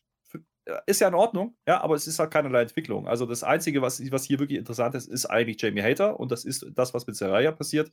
Ähm, dann danach, ja. Aber das Match selber mit neuneinhalb Minuten. Hätte es nicht gebraucht. So. Okay, das, mhm. das hat es nicht gebraucht. Und, und äh, auch hier muss ich wieder sagen, Tony Storm, ne, da musste gestern, letzte Woche eine Seraya sagen, äh, yo, das ist die beste Titelträgerin aller Zeiten, das war schon cringe. Und jetzt, jetzt sieht die wieder schlecht aus gegen Serena Deep lange Zeit im Ring. Um dann Willow Nightingale, die eigentlich das unbeschriebenste Blatt von allen ist, den Sieg gegen Penelope vorzugeben. Da sehe ich halt kein, kein, kein Payoff. Also da sehe ich nicht, wo die hinwollen damit, äh, außer dass Willow Nightingale noch ein Match bekommt. Ja, das hat man später gemacht. Auch hier wieder Mittel zum Zweck. Aber dafür brauche ich nicht neuneinhalb Minuten. Und das ist schon alles, nur gar keine Revolution. Was dann schon cooler war, war dann der Aftermath. Ähm, Match lief zur vollen Stunde, also sie liefen an einem prominenteren Spot zumindest schon mal als äh, jetzt irgendwie nur im, im Co-Main-Event, immerhin das. Ansonsten, äh, Match selber fand ich gar nicht verkehrt, also war wirklich von der Qualität äh, gut, würde ich sogar sagen. Äh, Reaktionen haben gepasst, es hatte keine langsamen Phasen drin, weil bei sechs Leuten kannst du natürlich immer ein bisschen was machen. Saraya stand am Ring, jeder durfte kurz was zeigen, auch Willow Nightingale, also auch hier ist die Philosophie, jeder soll gut aussehen. Saraya verhindert ein paar unfaire Eingriffe und am Ende ist es komplett offenes Feuer, jeder zeigt einen Move. Die Crowd war gut drin und ich fand das Match wirklich wirklich nicht so langweilig. Und weil jeder möglichst gut aussehen soll und wir einen Grund brauchen, warum Willow Nightingale gegen äh, die gute Frau Kagel gehen kann, holt sie hier den Pin gegen Penelope ja. Ford und kriegt damit ihren ersten großen Sieg im äh, TV. Zumindest äh, der erste, von dem jetzt auch Leute was mitbekommen. Wir haben jetzt leider zu ihr als Person, weil ich finde sie eigentlich sogar sympathisch. Ich fände, man mhm. hätte den Charakter tatsächlich, den hättest du in so einem Revolution-Segment ja durchaus vorstellen können, dass äh, sie mal sagt, Paige, ich supporte dich, weil ich stehe für XYZ im Wrestling. Schon hättest du ihren Charakter ein bisschen mehr erklärt. So, sie gewinnt das Match, die Crowd reagiert, sie war over, äh, gemeinsam mit Jamie Hater, die in diesem Match auch over war. Und äh, die Entwicklung nach dem Match, das haken wir noch schnell ab. Ähm, ne, da gibt es den Staredown von Saraya und Baker. Und es bricht ein Brawl aus. Und Saraya brawlt sich mit. Sie wird physisch, sie nimmt keinen Bump, aber sie verteilt Tritte und Schläge, woraus wir schließen können da gab es wohl eine Ringfreigabe. Und so, also Baker gegen Saraya ist ein Money-Match, das kaufe ich. Jamie Hater, auch wenn es gerade nicht in den Plan vielleicht von Tony Khan passt, ist over. Löst die Frau von Britt Baker.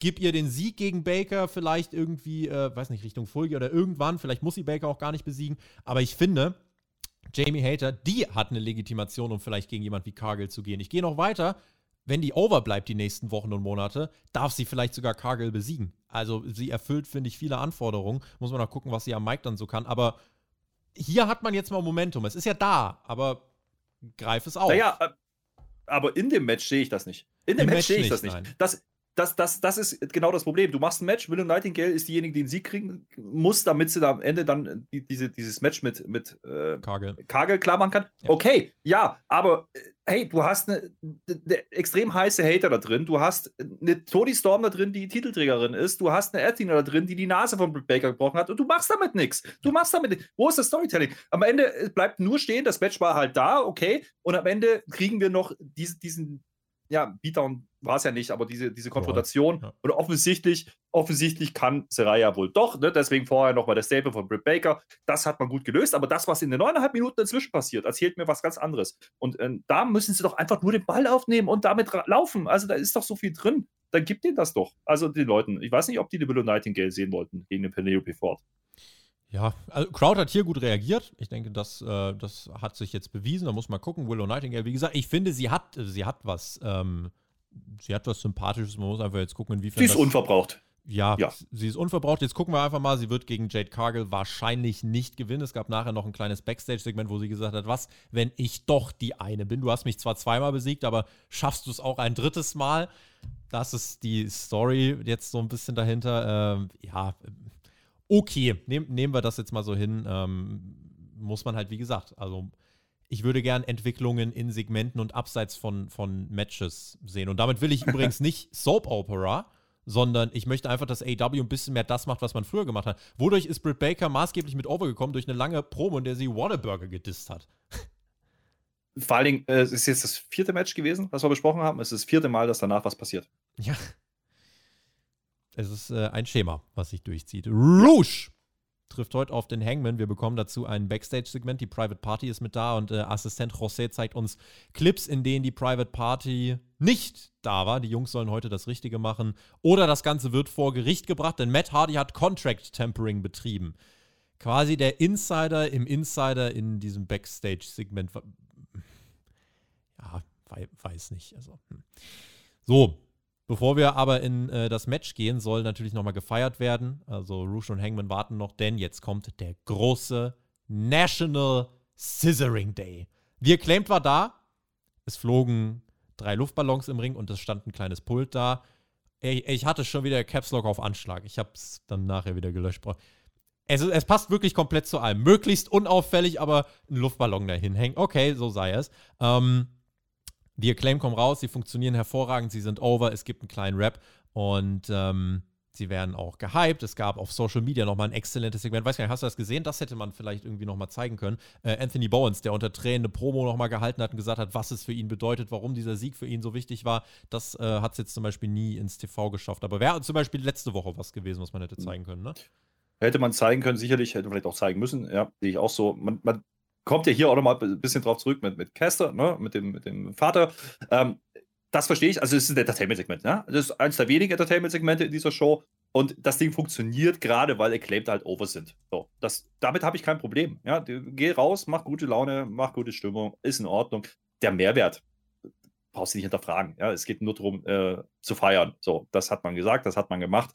Aber ähm, Vielleicht, vielleicht hätte man hier FTA bringen können, ja, und vielleicht Richtung Fulk hier schon mal was starten können. Cool, Zum Beispiel, ja, dann wäre es dann wär's, äh, wär's cool gewesen, dann, dann wäre es äh, richtig nice gewesen. Das, was dann der Output hier ist gleich, äh, das ist mir dann für dieses Segment, was auch relativ viel Zeit bekommen hat sogar, ähm, ja dann ein bisschen wenig, ja, weil, weil du hast im Endeffekt jetzt die, hast jetzt zwar die Champions, die, die werden gefeiert, die sind heiß, die haben bei Rampage ein Match bestritten, okay, aber jetzt hängen sie in der Luft. Was ist denn jetzt das nächste Ding? Also, wer sind die jetzt die nächsten Gegner? Was, was machen die denn jetzt? Die hätten ja einfach auch wresteln können, ja, äh, machen sie nicht an der Stelle. Und der Output ist ja jetzt hier nur Swerve Strickland kommt und ist immer noch nicht zufrieden, weil er ja äh, von Billy Gunn einkassiert hat. Okay, das haben wir ja jetzt verstanden. Das war am Anfang Keith Lee, jetzt ist es Swerve. Keith Lee ist wieder nicht da. Also offensichtlich die kein Tag Team mehr oder was auch immer. Ja, jedenfalls kommt er allein und will jetzt Billy Gunn. Ja, wunderbar. Kriegt er. Ja, schön. Aber dann fand ich das vorher unterhaltsamer. Da gab es eine goldene Schere und Billy Gunn sagt nicht mit der Schere rennen. Das war cooler. Ja, und da muss ich mich fragen, ob das dann der richtige Aufbau ist für die Zukunft. Ähm, ich widerspreche nur in Teilen, aber ein bisschen widerspreche ich, weil ich sag mal so, ich finde, mit diesem Segment ist Acclaimed mehr overgekommen, als sie es mit irgendeinem Match tatsächlich diese Woche hätten tun können. Ich fand es gut, dass wir zumindest okay, jetzt mal ja. bei einem, bei einem Tag-Team wirklich auch erstmal diesen Moment nochmal feiern. Sie sind Champions geworden, sie müssen quasi eine kleine Antrittsrede Eine Woche halten. zu spät. Eine Woche zu spät natürlich. Letzte Woche hatten wir schon so ein paar Segmente, wo neue Champions sich geäußert haben, beziehungsweise hatten schon Laberei letzte Woche. Aber ja, man hat es dann diese Woche gemacht und so wie man es gemacht hat, kann ich schon vorweggreifen, fand ich das wirklich sehr, sehr, sehr, sehr gut. Weil in meinen Augen haben wir auch einfach noch mal ein bisschen was über The Acclaimed erfahren. Wir haben was über das Team erfahren. Wir haben eine Bindung hergestellt. Also hier ist mehr passiert als jetzt in einem Match. Wir haben mit. eine Bindung zu den Charakteren bekommen. Ja. Ähm, das Sesame-Shirt ist das meistverkaufte Shirt des Jahres 2022, äh, erklärt uns Anthony Bones. Das ist ja durchaus beachtlich. Und sie sagen, AW steht fortan für Acclaimed Every Wednesday. Werde ich kritisch überprüfen. Und Bowen sagt, er ist der Sultan of Scissor und meint dann weiter Scissoring. Fragen sich einige, was ist das denn überhaupt? Ich erkläre es euch. Scissoring ist ein Handschlag, der das Zeichen enger Freundschaft ist. Und die Leute stehen dann auf äh, und, und äh, er untermauert doch nochmal. Die Leute wollen keine zusammengewürfelten Teams, die wollen Leute, die richtig zusammenhalten, die sich richtig ja, ineinander äh, investieren. Und äh, ja, natürlich äh, will keiner sowas sehen wie Sneaky Swerve und den doofen Keith Lee, denn everyone loves the acclaimed. Dann übernimmt Daddy S äh, kurz und sagt, kleine Ansage für die Millions and Millions okay, es ist National Scissoring Day und dann gab es eben das Geschenk, eine große goldene Schere. Das war für mich aber mal mindestens die Schere der Woche. Das müssen wir an dieser Stelle auch mal festhalten. Äh, es ist mal wieder Zeit für einen Award. Das war die geilste Schere, die ich diese Woche gesehen habe bisher. Und ähm, hat er gesagt, Freunde im Publikum, dreht euch nach rechts, dreht euch nach links, zu eurem Nebenmann, Hintermann, Vordermann.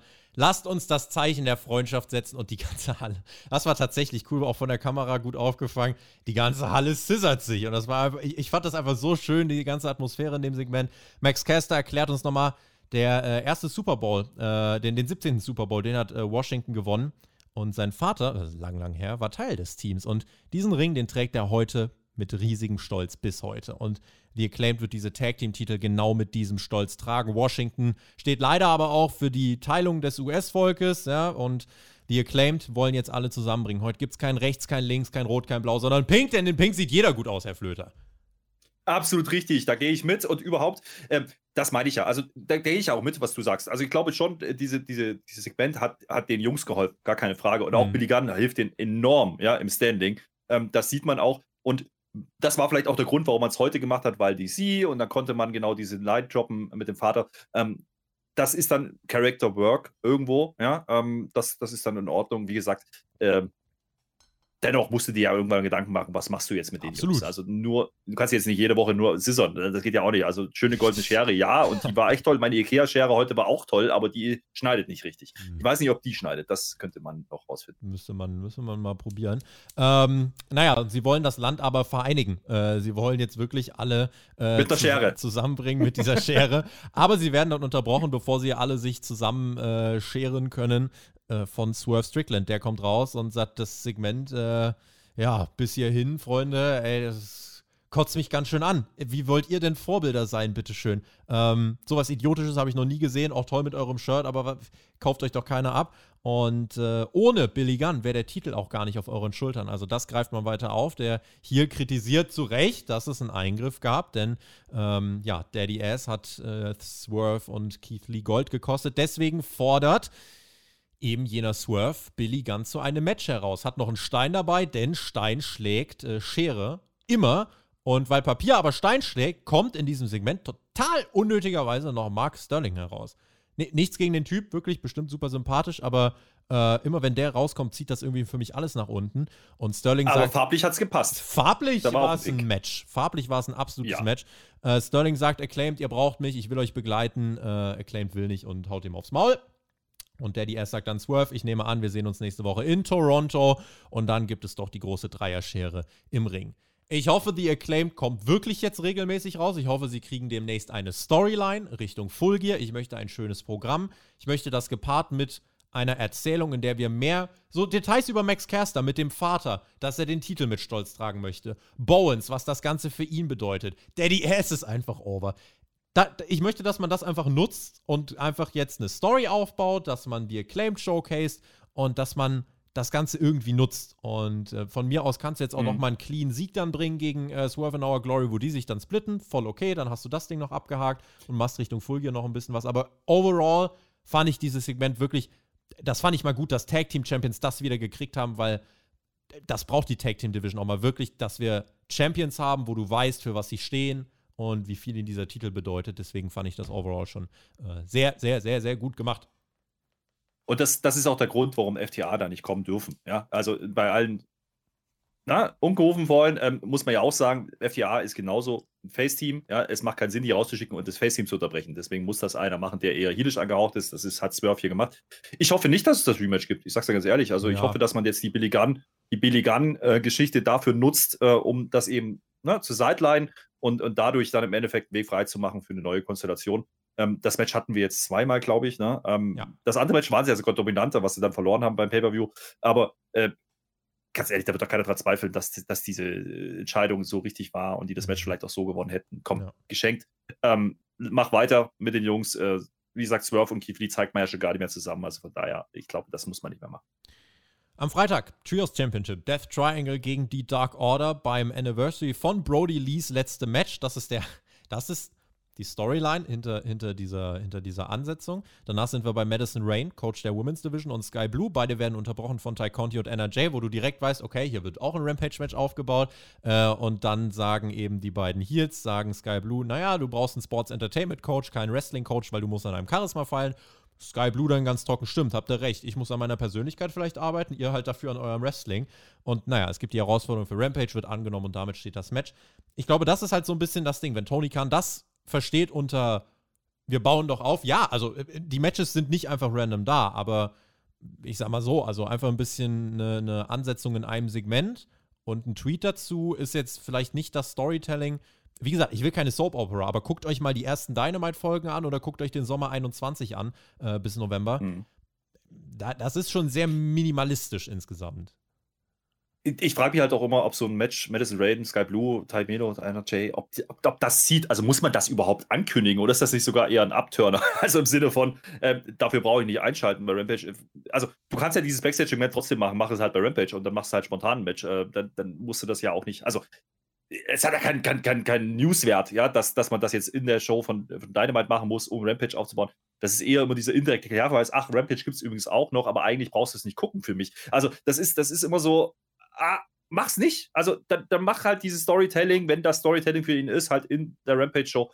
Dann guckst du vielleicht eher noch rein, weil du denkst, okay, ich weiß nicht, was passiert. Das Match reizt mich jetzt nicht einzuschalten. Weiter dann mit Rouge gegen den Hangman. Wir wissen, der Hangman trifft in zwei Wochen auf World hier erstmal, ja, möchte ich möchte anmerken, ja, äh, Bitte? woran du weggegangen, weil ich noch nichts gesagt zu Rouge. Rouge hatte ja eine schöne Brille und der hatte noch einen schönen Anzug in dem Segment oh. davor. Gut, dass da National Scissoring Day war. Der hatte nämlich Zeit, sich warm zu machen, sich umzuziehen und jetzt bereit zu sein fürs Match. So, Kleines hat er, hat er, gut, dass das Segment noch da war. So sieht das nämlich aus. Ähm, Hangman trifft in zwei Wochen auf den World Champion John Moxley. Ergo, wir können ahnen, was passiert, aber an sich ist ja nicht schlimm. Äh, Rouge wird dann für diejenigen, die natürlich auch jetzt mit CML und Triple A, die das länger verfolgt haben, die wissen auch, was der für ein, für ein, ähm, für ein Potenzial in sich schlummern hat und dass der ein Star sein kann. Hier bei Dynamite, so wirklich was zu seinem Charakter hat man jetzt noch nicht erklärt, außer dass Andrade gesagt hat, hier ist ein äh, Star und ein tolles Monster.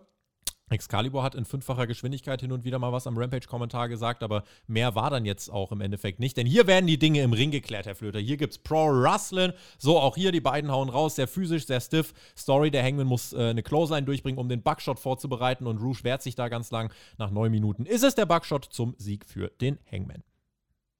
Ja, also ich meine, Rouge war, war ein bisschen aufgebaut über, über Grand Slam, über, ne, über Rampage. Da hat man ein bisschen geshowcased, hat ja der Main Event bei Rampage auch gewrestelt dass der noch nicht auf der Ebene mit Hangman ist und dass das ein bisschen äh, hingerotzt war für die Ansetzung bei, einem, bei einer Drei-Jahres-Show. Okay, kann man drüber streiten, aber du brauchst halt irgendeinen irgendein, irgendein Sieg für Hangman. Und das war jetzt halt das Ding. Und Rouge, ähm, ich glaube, mit dem kann man schon mehr machen. Also, das ist in Ordnung. Mhm. Ähm, Finde ich jetzt nicht, nicht, nicht ein Abturner, ähm, noch ein bisschen blass von, vom Charakter, wie du sagst, aber ansonsten ähm, im Regen kann er mitgehen. Und es war einer der, der, der, kräftigeren Jungs. Also das, das mag ich auch ganz gern. Du kannst nicht nur äh, die 80 Kilo Jungs rausbringen. Ähm, das ist dann in Ordnung. Nach dem Match kommt die Sieger ist der Richtige. Ja, nach dem Match kommt die Private Party heraus und geht aber auch wieder. Und wir bekommen ein kleines Promodell, denn John Moxley kommt durch die Crowd zum Ring und äh, spricht mit dem Hangman und sagt, in 13 Tagen ist es soweit. Ich habe drei Jahre drauf gewartet, unterstreicht Moxley. Ähm, und am 13. Oktober wird es hier nur ein Last Man Standing geben, kleiner Cowboy. In meiner Heimat werde ich dir das Gesicht brechen, dich auschoken. Du stehst mir nämlich im Weg. Ich will der einzige echte Top Guy von AEW sein. Ich bin der Best in the World muss der schnell und laut weiterreden, weil CM Punk Chance wollen wir gerade nicht. Hangman sagt, äh, wenn du so lange drauf gewartet hast, warum willst du denn äh, jetzt gehen? Und Mox meint, bist wie eins von diesen vielen Kindern hier. Ein Kind, was sehr oft sehr viele unüberlegte Dinge sagt. Und dann geht Moxley wieder, also kleine, kleine Bombe nochmal gedroppt. MJF steht kurz backstage. Gut, dass man das nochmal wenigstens für fünf Sekunden gezeigt hat mit dem Chip. Der leckt sich da natürlich die, äh, ne, die Hände danach und äh, wartet nur, um da eincashen zu können. So, das war jetzt unser kleines Aufbausegment für das World Title Match von Hangman und Moxley. Ist ja wirklich eine der auf dem Papier größten Ansetzungen, die AEW machen kann. Ich weiß nicht, wie es euch geht, aber mhm. so groß fühlt sich jetzt in zwei Wochen erstmal noch nicht an. Man muss jetzt mal schauen, was man dann nächste Woche dafür macht. Es wirkt halt so ein bisschen, ja, weiß nicht, so ein bisschen herbeikonstruiert. Der eine hat halt eine Battle Royal gewonnen. Ja, ja, ist es ja auch. Und es ist herbeikonstruiert. es ist wirklich nur so, es ist so, ja. Es ist, es ist so, es ist ein Übergang, es ist ein Main Event für, für ja, Cincinnati. Ja, das ist halt das Ding. Äh, das Ding. Also, du willst halt Moxley in einem möglichst großen Match, willst du immer noch nicht gegen MJF stellen, weil du brauchst was für ein Pay-Per-View. Äh, Hangman, weiß ich nicht, ob er ihn gefallen tut damit. Also ihn auch als Sweet Kid zu bezeichnen in, im Programm, uh, weiß ich nicht, ob du damit jemanden overkriegst. Es sind ja beides Faces eigentlich. Also das kommt hier nicht rüber. Äh, das sah ein bisschen komisch aus. Und äh, ja, auch wenn da indirekte ne, kleine Shoots drin waren in andere Richtung, ähm, geht es oft auf Kosten von Hangman. Und damit kriegst du ihn nicht heiß. Also Hangman ist im Standing gerade bei mir in der Wahrnehmung bei Weitem nicht da, dass er Titelmatch kriegen sollte. Und mhm. das ist das Herbeikonstruierte. Und ähm, jeder weiß, okay, das ist ein Übergang für, naja, wahrscheinlich Full Gear dann mit MJF oder was auch immer. Mhm. Willow Nightingale, da haben wir das Segment nochmal gehabt, ne? Hat er einen Pin geholt und dann äh, gab es nochmal diese Ansage an Jade Cargill, vielleicht bin ich die eine. Der Luchasaurus kommt dann heraus, war ja jetzt bei einer, äh, wir waren bei einer normalen Dynamite-Formatierung, waren wir jetzt beim Co-Main-Event, also das, wo lang auch die Frauen ihre Matches hatten. Und da zeigt man den Luchasaurus, der squasht Fuego del Sol in 26 Sekunden weg. Jungle Boy macht nach dem Match bei der Attacke den Safe, nimmt sich an Mike und meint, schau mir in die Augen, Luchasaurus, du bist mein bester Freund und hast dich jetzt trotz allem für Christian Cage entschieden. Du hast mein Herz gebrochen, ich breche dafür deine Finger, deine Nase, deinen Arm. Alles an dir werde ich brechen, bis ich dich gebrochen habe. Sag mir wann und wo, dann werde ich da sein. Und Christian sagt, ich habe eigentlich gar keinen Bock auf dich. Aber wenn du sagst wann und wo, dann sagen wir dir wann und wo. Und zwar nächste Woche in meiner Heimat in Kanada. Wir sind in Toronto, Kanada, eine Ansage machen. Äh, ich glaube ja. Und meine Befürchtung ist, dass Jungle Boy nächste Woche keine Face-Reaktion bekommt. Und ich weiß nicht, ob das für die hm. ganze hm. Geschichte jetzt so smart ist. Aber äh, ja, nächste ja, ja. Woche Kanada. Ja, Jungle Boy, äh, Jack Perry. Sagen wir Jack Perry, sagen wir nicht mal Jungle Boy, das klingt schon so kindlich. Man hat ja auch die ähm, Transition ähm, zu Jack Perry beim Pay-Per-View gemacht, aber dann wieder die Rolle rückwärts gemacht, ne? Ja, ja, ja, genau. Aber, aber es, ja, für mich wirkt, wirkt, er nicht bedrohlich an dem Moment, ne? weil er halt körperlich auch unterlegen ist. Und er kommt in den Stuhl und macht so eine Ansage. Äh, Luchasaurus ist jetzt natürlich derjenige, der die Rolle übernehmen muss von Christian in, in Kanada. Das war sicherlich anders geplant.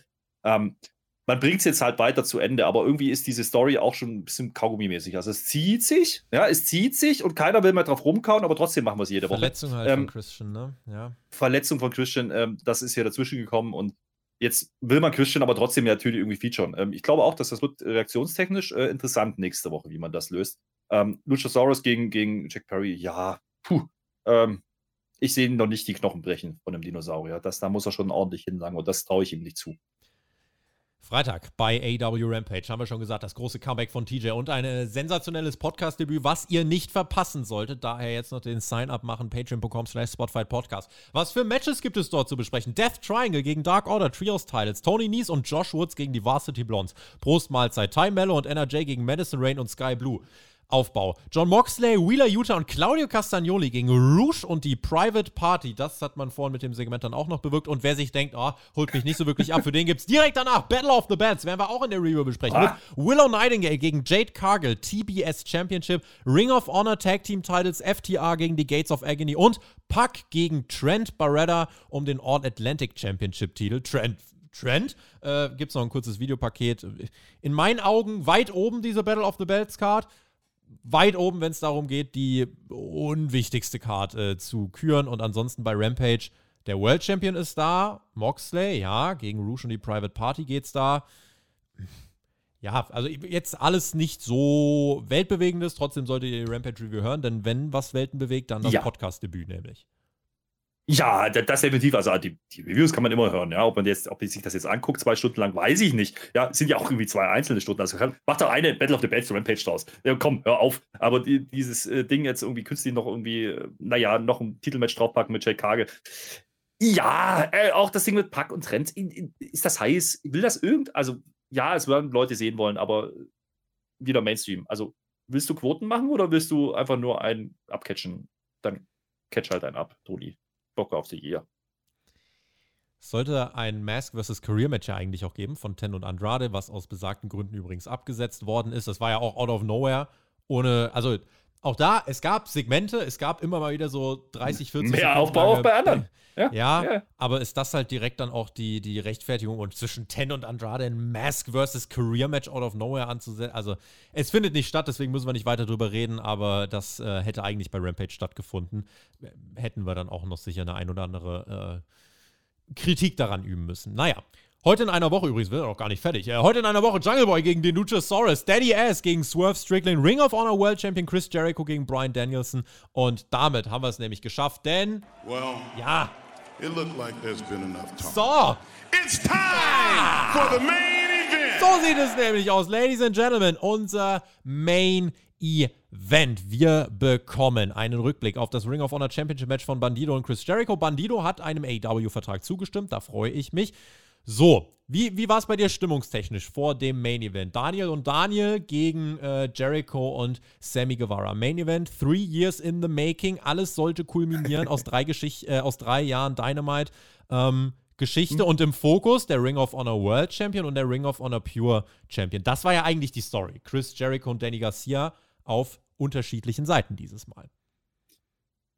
Ja, ja, ja, es ist ein Main Event, also zumindest auf dem Papier. Also ist das ein Main Event für ein drei Jahres Geburtstag schon? Nein, glaube ich nicht. Ähm, außer dass du halt mit Danielson und Jericho zwei große Namen drin hast. Die, ja, das gebe ich denen, aber du hast halt ein Tag Team Match, ein random gewürfeltes Tag Team Match, wo du vorher noch die Line Jobs äh, gewürfelte Tag Teams mögen wir nicht, äh, hier würfeln wir. So, also also ja, nicht komplett random, aber es ist halt trotzdem, es fühlt sich halt falsch an. Mhm. Also auch die, die Konstellation mit Danielson und Garcia, ich meine, der eine ist eigentlich noch drin und dann irgendwie auch nicht und, und der Austritt großer Fan und, sein müssen, ja, ja. Ja, ist das jetzt ein Austritt gewesen? Ich habe es nicht so verstanden. Also mhm. für mich ist es jetzt wieder so ein halbgares Ding. Ähm, aber jeder weiß, jeder weiß, es geht hier nur darum, Danielson, Jericho nächste Woche, ja, und dann äh, Jericho gegen, gegen Garcia irgendwann anders. Äh, vielleicht verliert Jericho den Titel, geht dann gegen Garcia, holt den Pure Championship, keine Ahnung, ja, was die wirklich, was die wirklich vorhaben da. Aber das Match selber ist kein Main Event. Das ist kein Main Event, der Headline sollte. Wrestlerisch, wrestlerisch war es, ne? ich habe vorhin gesagt, der Opener war mein Match of the Night. Ja, dann ging es aber auch schleichend, so mit den Matches qualitätstechnisch ein bisschen runter. Ähm, hier geht es mal einen Tacken hoch, das ist dann okay. Was die im Ring machen, generell wie bei der ganzen Show eigentlich. Ähm, wrestlerisch habe ich wenig auszusetzen. Inhaltlich bindet es mich nicht. Also mich wollte das Match nicht, aber ich, ich, ich ganz ehrlich, ertappe mich auch dabei, dass ich andere Sachen mache. So, ähm, weil ich eigentlich nur warte, okay, wann ist die Schussphase? Jetzt geht man ja noch eine Viertelstunde extra. Ja, und genau so lang geht dieses Match. Mhm. Und äh, da, da denke ich mir so, ja. Äh, ist im Overrun dafür ein Overrun. Gemacht, ne? Ja, das nee, hätte, hätte also dafür ein Overrun ist zu wenig. Mhm. Da ist zu wenig rausgekommen, weil am Ende ja eigentlich auch nichts passiert. Also, das ist das einzige Match, wo kein Segment am Ende kommt. Das ist ja der Witz dran. Du machst keinen wirklichen richtigen Aufbau mehr für Danielson und, und, und, und äh, Jericho. Ja, du machst halt diesen Beltshot, du musst gleich dazu kommen, aber das ist auch alles. Also, das ist halt einfach nur die Heels gewinnen halt unfair. Also unfair. Sie wissen schon, äh, Englisch und so ja, spannend war halt noch Sammy. Der hat wirklich alles versucht, um von der Crowd gehasst zu werden. Da bin ich einfach mal gespannt, wie das aufgeht. Also Sammy wurde ausgebuht und egal, was er gemacht hat, er hatte ja auch ein Face-Moveset. Er macht ja Face-Moves mit seinen komischen Dives und so weiter. Mit seinem Spanish Fly und so. Das macht ja eigentlich kein Heal. Ähm, und dann, ja, die Crowd war ganz spannend, weil die poppt dann immer kurz und relativ schnell so, ah, nee, er will das, ja. Uh, you still suck, you still. Also sie reagieren das Ding ist, das AW-Publikum ist eigentlich relativ smart. Ich weiß nicht, ob du bei denen auf diese Art und Weise langfristig wirklich an Popularität gewinnst oder ob dann nicht irgendwann diese Go-Away-Heat überhand nimmt und dir auch die Segmente zerschießt. Mhm. Guck dir Cody an, da hat es irgendwann auch einfach die Segmente zerschossen, weil es zu forciert war. Äh, keine Ahnung, ob das jetzt funktioniert mit Sammy. Aber das sind die Teufel, die ich rief, ja, oder die, weil ganz ehrlich, diese smarte Crowd, die, die bespielt man seit drei Jahren. Und diese smarte Crowd, da darf man sich dann nicht wundern, wenn die ja. halt ihre Sache machen. Ja. So, und äh, dass die dann nicht funktionieren wie das klassische Wrestling-Publikum ja, oder wie es woanders funktioniert, ist ja auch äh, komplett gewollt. So, dann muss ich vielleicht anders bucken, ja, Booker of the Year. Dann muss ich vielleicht ander, anders, äh, anders handwerken, ja, mit dem, was ich im Daily Business mache. Äh, das tut man aber nicht, sondern man erwartet, dass das dann auch funktioniert. Also man nimmt klassische, klassische Wrestling- äh, Handwerksteile, ja, mhm. versucht das zu machen und wundert sich dann, dass das Haus schief ist, was man da handwerklich errichtet hat. Das merkt man halt in diesem Match ganz gut. Garcia und Jericho fangen an zu catchen, sie hauen sich, sie choppen sich. Das hatte so ein bisschen dieses Respektsding. Es war halt immer noch so ein bisschen unklar. Ist der Garcia jetzt ausgetreten oder ist es mehr so dieses, ja, die treten gegeneinander an und dann, wenn er, wenn er gepinnt worden ist, soll er sehen, dass er mit der JAS viel Die norden ihn ein. So habe ich es verstanden in dem mhm. Segment. Oh, ja. Matches dann so, wie ihr euch ein AW Dynamite Event, äh, Main Event im Endeffekt vorstellt. Sammy zeigt ein paar spektakuläre Aktionen. Wie gesagt, Crowd poppt kurz und dann, ah, nee, Justus sagt. Ähm, und ja, im Endeffekt war es dann, was dann, es ging hin und her, man hatte schöne Momente, als Danny Garcia und sein Lifetime-Hero Brian Danielson in Stereo gemeinsam Submission Holds angesetzt haben, gemeinsam Elbow Strikes durchgebracht haben. Es gab einen Piledriver von Garcia gegen Sammy, danach war es wirklich ein Hin und Her von allen. Danielson sollte durch den Zeitnehmertisch, es ging nicht direkt, Jericho sagt dann Suplex, du musst da jetzt durch. Äh, hat Danielson einfach mit seinem Körper machen lassen. Und Garcia ist dann im Ring auf sich allein gestellt gegen Sammy. Und der GTH geht durch gegen Garcia, trifft ihn exakt am Kopf, sah ekelhaft aus. Es gibt die Shooting Star Press von Sammy, die kontert Garcia. Das einfach Image, so kleine Elemente. Warum dann der Finisher, wenn es nicht mal einen Nearfall gibt, wenn es legit einfach diesen Finisher gibt von Sammy ohne dass er irgendwas bewirkt, außer dass Garcia zehn Sekunden später eh wieder einfach steht, weil der kontert den, die, die Shooting Star Press und steht und macht seinen Submission Move. Das sind so Kleinigkeiten im Match, wo man hinterfragen kann, brauchst du das dann wirklich? Naja, es gibt den, ähm, es gibt den Aufgabegriff, aber Chris Jericho ist wieder aufgestanden, zimmert Garcia seinen Gürtel über die Nuss und Sammy Guevara. Bei all dem, was passiert ist, egal Work oder nicht Work oder hin und her. Sammy Guevara pinnt am Ende dieser, dieses Main Events der Three-Year Anniversary Dynamite Ausgabe Danny Garcia, die JAS feiert und die Show geht off the air. Also mehr, mehr ist nicht passiert. Man hat jetzt mit dem Overrun nicht Ja. wirklich was gemacht. Ähm, Sammy Guevara ist der, der hier dann am Ende gefeiert wird. Also auch wenn er nichts gemacht hat, weiß nicht, also Tony Khan bespielt damit ein Narrativ, so von wegen Sammy ist sein Boy und so, was er nicht bespielen muss, finde ich. Ich hätte, wie gesagt, ich hätte Sammy rausgeschrieben, ich hätte einen Brawl gezeigt oder halt wirklich einfach, der kann ja nur Backstage liegen, ja, und dann lässt du ihn da irgendwie, lass ihn, soll Andrade in, in keine Ahnung, Andrade wird irgendwie vorher in der Show mit einer weißen Rose an der Krawatte gezeigt und Sammy hinterm Beatdown hat eine weiße Rose auf die Brust. ge- Irgendein Bullshit kannst du dir doch immer ausdenken. So, und Sammy aus dem Match geschrieben und dann machst du es aber hier so, okay, Plans change und Danny Garcia kann Jake Hager pinnen äh, und, und äh, Daniel, äh, Danielson und Chris Jericho geraten für nächste Woche nochmal aneinander. Kannst du alles machen, musst dann einfach nur flexibel dich dann anpassen. Wollte man nicht, der Plan war, Sammy Guevara muss overgehen. Sammy Guevara ging over. Ich hätte das definitiv nicht so gemacht. auch hier, ähnlich wie bei den Frauen. Dieses Match ist komplett egal. Dieses Match ist komplett egal, was da passiert. Weil am Ende des Tages musst du doch eigentlich rausgehen aus der Show und einen gewissen Hype äh, entfachen für den Main Event nächste Woche. Das ist ein Titelmatch. Ein Ring of Honor Titelmatch zwischen Jericho und Danielson. Da, also da, du steckst die großen Namen da rein für Ring of Honor, das, was du hier offensichtlich featuren willst. Und du spielst es hier nicht. Ja, du spielst es hier nicht. Sammy Guevara gegen, und, und Danny Garcia sind diejenigen, die hier im Mittelpunkt stehen. Gleiches Problem wie bei den Frauen. Die falschen Leute gefeatured. Nur damit ich ein Match gemacht habe. Ähm, warum soll ich nächste Woche einschalten? Gib mir irgendeinen Grund. Außer ich hab, kann mich daran erinnern, im schnellen Card-Rundown, dass das Match ja nächste Woche stattfindet. Du hast keinen Cliffhanger gemacht damit. Gar nichts. Du hast einen Sammy, der, der ja nächste Woche, soweit ich weiß, zumindest kein Match hat. Ne? Also, äh, warum macht man das? Das ist bei den Frauen dasselbe Spiel wie hier. Ähm, Ich, das ist für mich kein Wrestling-Booking. Das ist, das ist, ich mache Matches. Also, ich habe vorhin im Vorgespräch zu dir gesagt, wenn du eine Indie-Promotion bist, die vielleicht alle acht Wochen veranstaltet, ja, dann mach das so. Dann ist das in Ordnung. Dann mach genau das. Äh, und du, du musst auch nicht erklären, jedes Match, dann setzt du das halt an und das findet statt.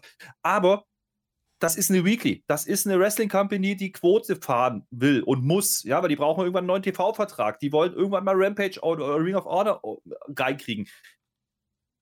Dann mach doch endlich mal das Offensichtliche. Dann mach doch endlich mal einen Schlusspunkt, damit ich nächste Woche ein, einschalten kann. Wie gesagt, diese Woche war es nur ab. Diese, ja, der, der, muss ja kein Cliffhanger sein, aber lass die doch zumindest Stardom haben, gibt nochmal einen auf, auf die Nuss. Man spielt es ja quasi gefühlt gar nicht. Die standen zwar im Match, aber darum ging es nicht. Und das, das finde ich nicht gut. Genauso mit Garcia und Jericho. Okay, der Beltshot, ja, äh, den kann man später wieder nutzen.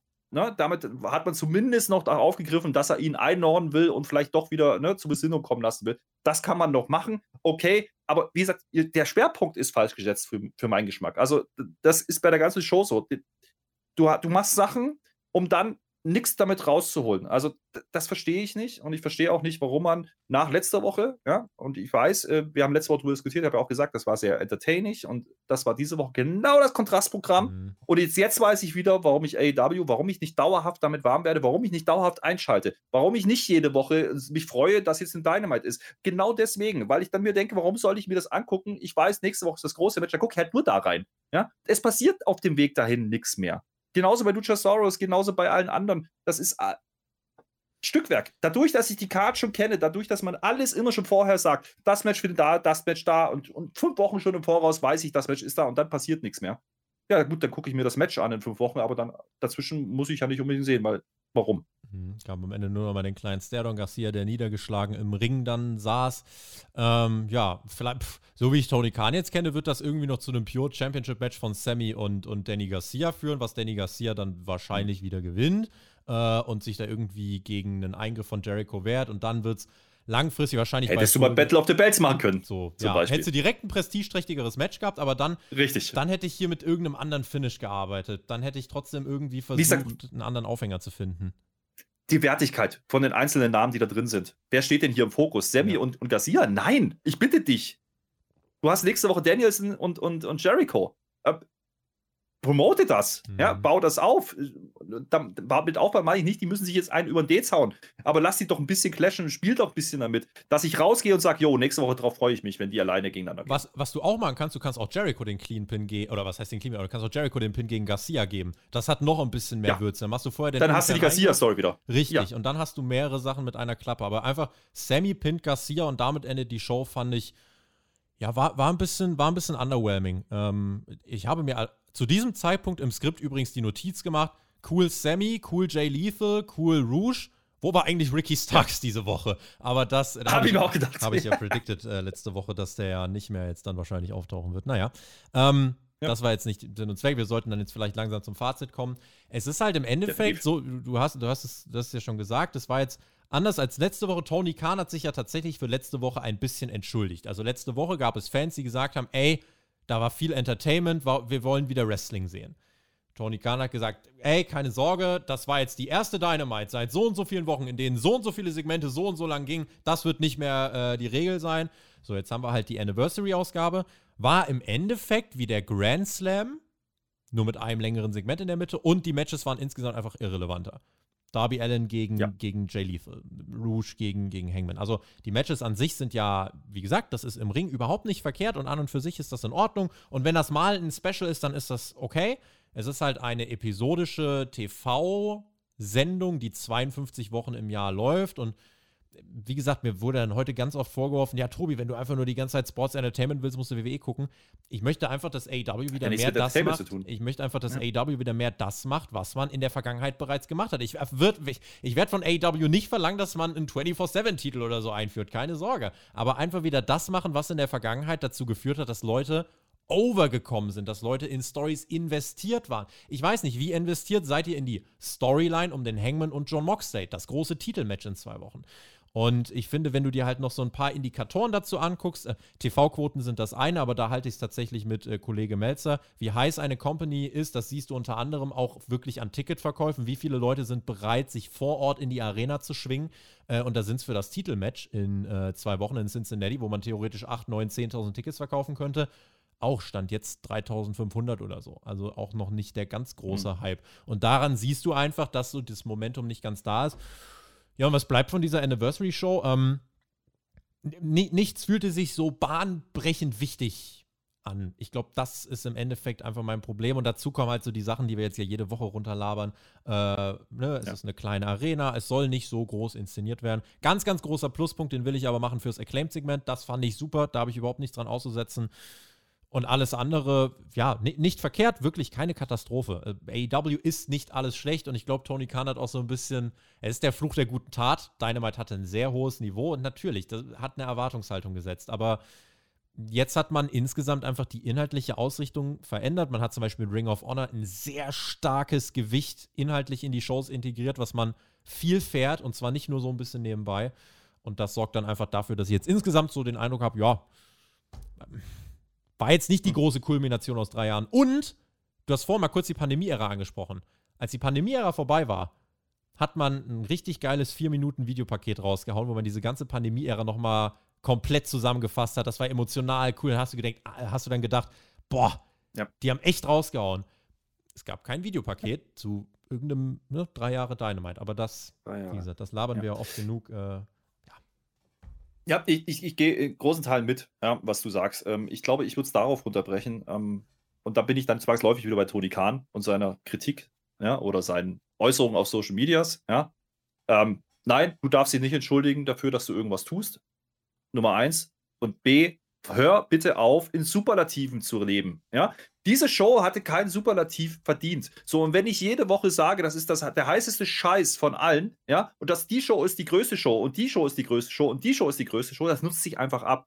Du hättest einfach sagen können, diese Woche ist eine normale Dynamite dann brand es halt nicht mit den drei Jahren, dann mach das halt bei der großen. Hättest es halt bei Grand Slam gemacht. Das hätte kein Mensch gemerkt, ob das jetzt zwei Wochen vorher passiert. Ist doch egal, ja. Aber dadurch, dass du jedes Mal sagst, das ist die beste, das ist die beste, das ist die größte, das ist die nächste, und dann liefern sie nicht inhaltlich, dadurch machst du dich viel mehr, viel mehr angreifbar. Und dann kann er wieder sagen, ihr seid alle scheiße, wenn ihr das nicht gut findet. Oder aber du sagst einfach, hör mir auf, immer zu erzählen, dass es das Beste ist. Sag einfach auch mal, es war einfach nur eine normale Show. Und diese Card war wrestlerisch absolut fein, absolut in Ordnung, inhaltlich, Storytelling technisch ist nicht viel passiert. das werden die nächsten Wochen liefern müssen. Toronto, Cincinnati, alles, was da so passiert. Und da wird es auch wieder heißen, das ist die größte Show, die ich jemals gemacht habe bei Tony Khan. Das ist das große Problem. Du musst ab und zu einfach auch mal sagen, okay, jetzt nehmen wir bewusst ein bisschen raus. Das ist eine normale Dynamite. Hier ist vielleicht kein Titelmatch, hier haben wir vielleicht nicht die großen Nummern. Und mit dann wieder eine Woche später oder zwei Wochen später raushauen kannst, dann musst du aber auch den Aufbau dahin kriegen, dass du das halt da kulminieren lässt. Und das hat man zuletzt leider ja, vergessen. Und ich glaube, das ist der große Kritikpunkt von vielen, vielen Leuten, die, die AEW durchaus wohlgesonnen sind. Ja? Ähm, nicht alle, aber eben vielen. Und äh, das sollte man dann nicht mit, die sind alle scheiße abtun. Vielleicht, wie gesagt, sind wir auch gar nicht mehr dann so wirklich die Zielgruppe. Vielleicht sind wir echt rausgerutscht. Äh, kann ja sein, dass Tony Khan einfach sagt, ich möchte mein, mein äh, ich möchte das für andere äh, Menschen produzieren. Und es gibt ja Leute, die wirklich sagen, Dynamite ist gerade richtig gut. Klar, die Verletzung ist doof, aber sonst ist Dynamite gerade bockstark. Wie gesagt, die Show ist, ist es ja auch gut. Ja, Genau. Ja, wenn, man, wenn, man, wenn man den Fokus nur, man, also du kannst natürlich nicht sagen, wrestlerisch ist, das ist keine gute Wrestling-Show. Doch, was im Ring passiert, ist ordentlich. Gar keine Frage. Habe ich ja gerade gesagt. Opener war gut, Main Event war gut. Keine 5-Sterne-Banger musst du auch nicht machen. Aber wir haben auch gesagt, das ist teilweise zu viel. Ja, also warum haust du denn bei jedem Match raus? Dann, dann nimm doch da auch mal ein bisschen Fahrt raus, fertig aus. Du musst nicht alles in Superlativen machen. Auch hier. Ja, Feiertag für AW, wir machen Feierabend. Andrade hat auch Feierabend, zumindest äh, jetzt scheinbar vorerst.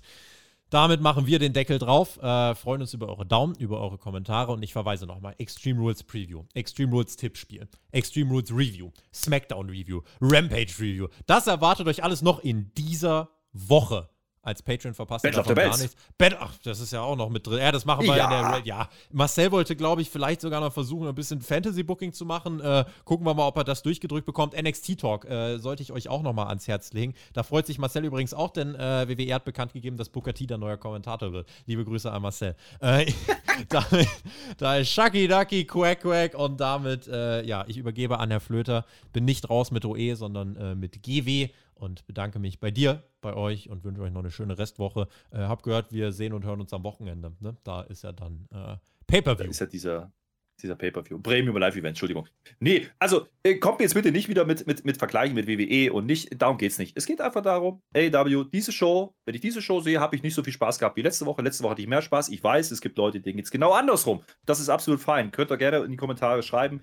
Ähm, ihr könnt auch gerne schreiben, ihr mögt nur das In-Ring-Produkt und ihr braucht die Säule an sich, ist doch alles in Ordnung. Ähm, dafür ist für alle was da. Ähm, ich finde nur diese, diese, ne, diese Ausuferung schwierig. Ne? Einmal so, einmal so. Was dazwischen würde mehr Leute befriedigen und zwar unisono. Und das, das würde ich mir ein bisschen mehr wünschen manchmal. Äh, nicht nur bei AEW, auch bei WWE. Da, geht, da gilt das Gleiche, aber darum geht es hier nicht. Dementsprechend bin ich jetzt auch raus. Ich sag auch GW, genug Wrestling, aber nicht im Negativen. Es war viel Wrestling heute drin. Ähm, eine Viertelstunde mehr als gewohnt. Dementsprechend, das hat man geliefert. Wunderbar. Ich bin raus. Tschö mit OE.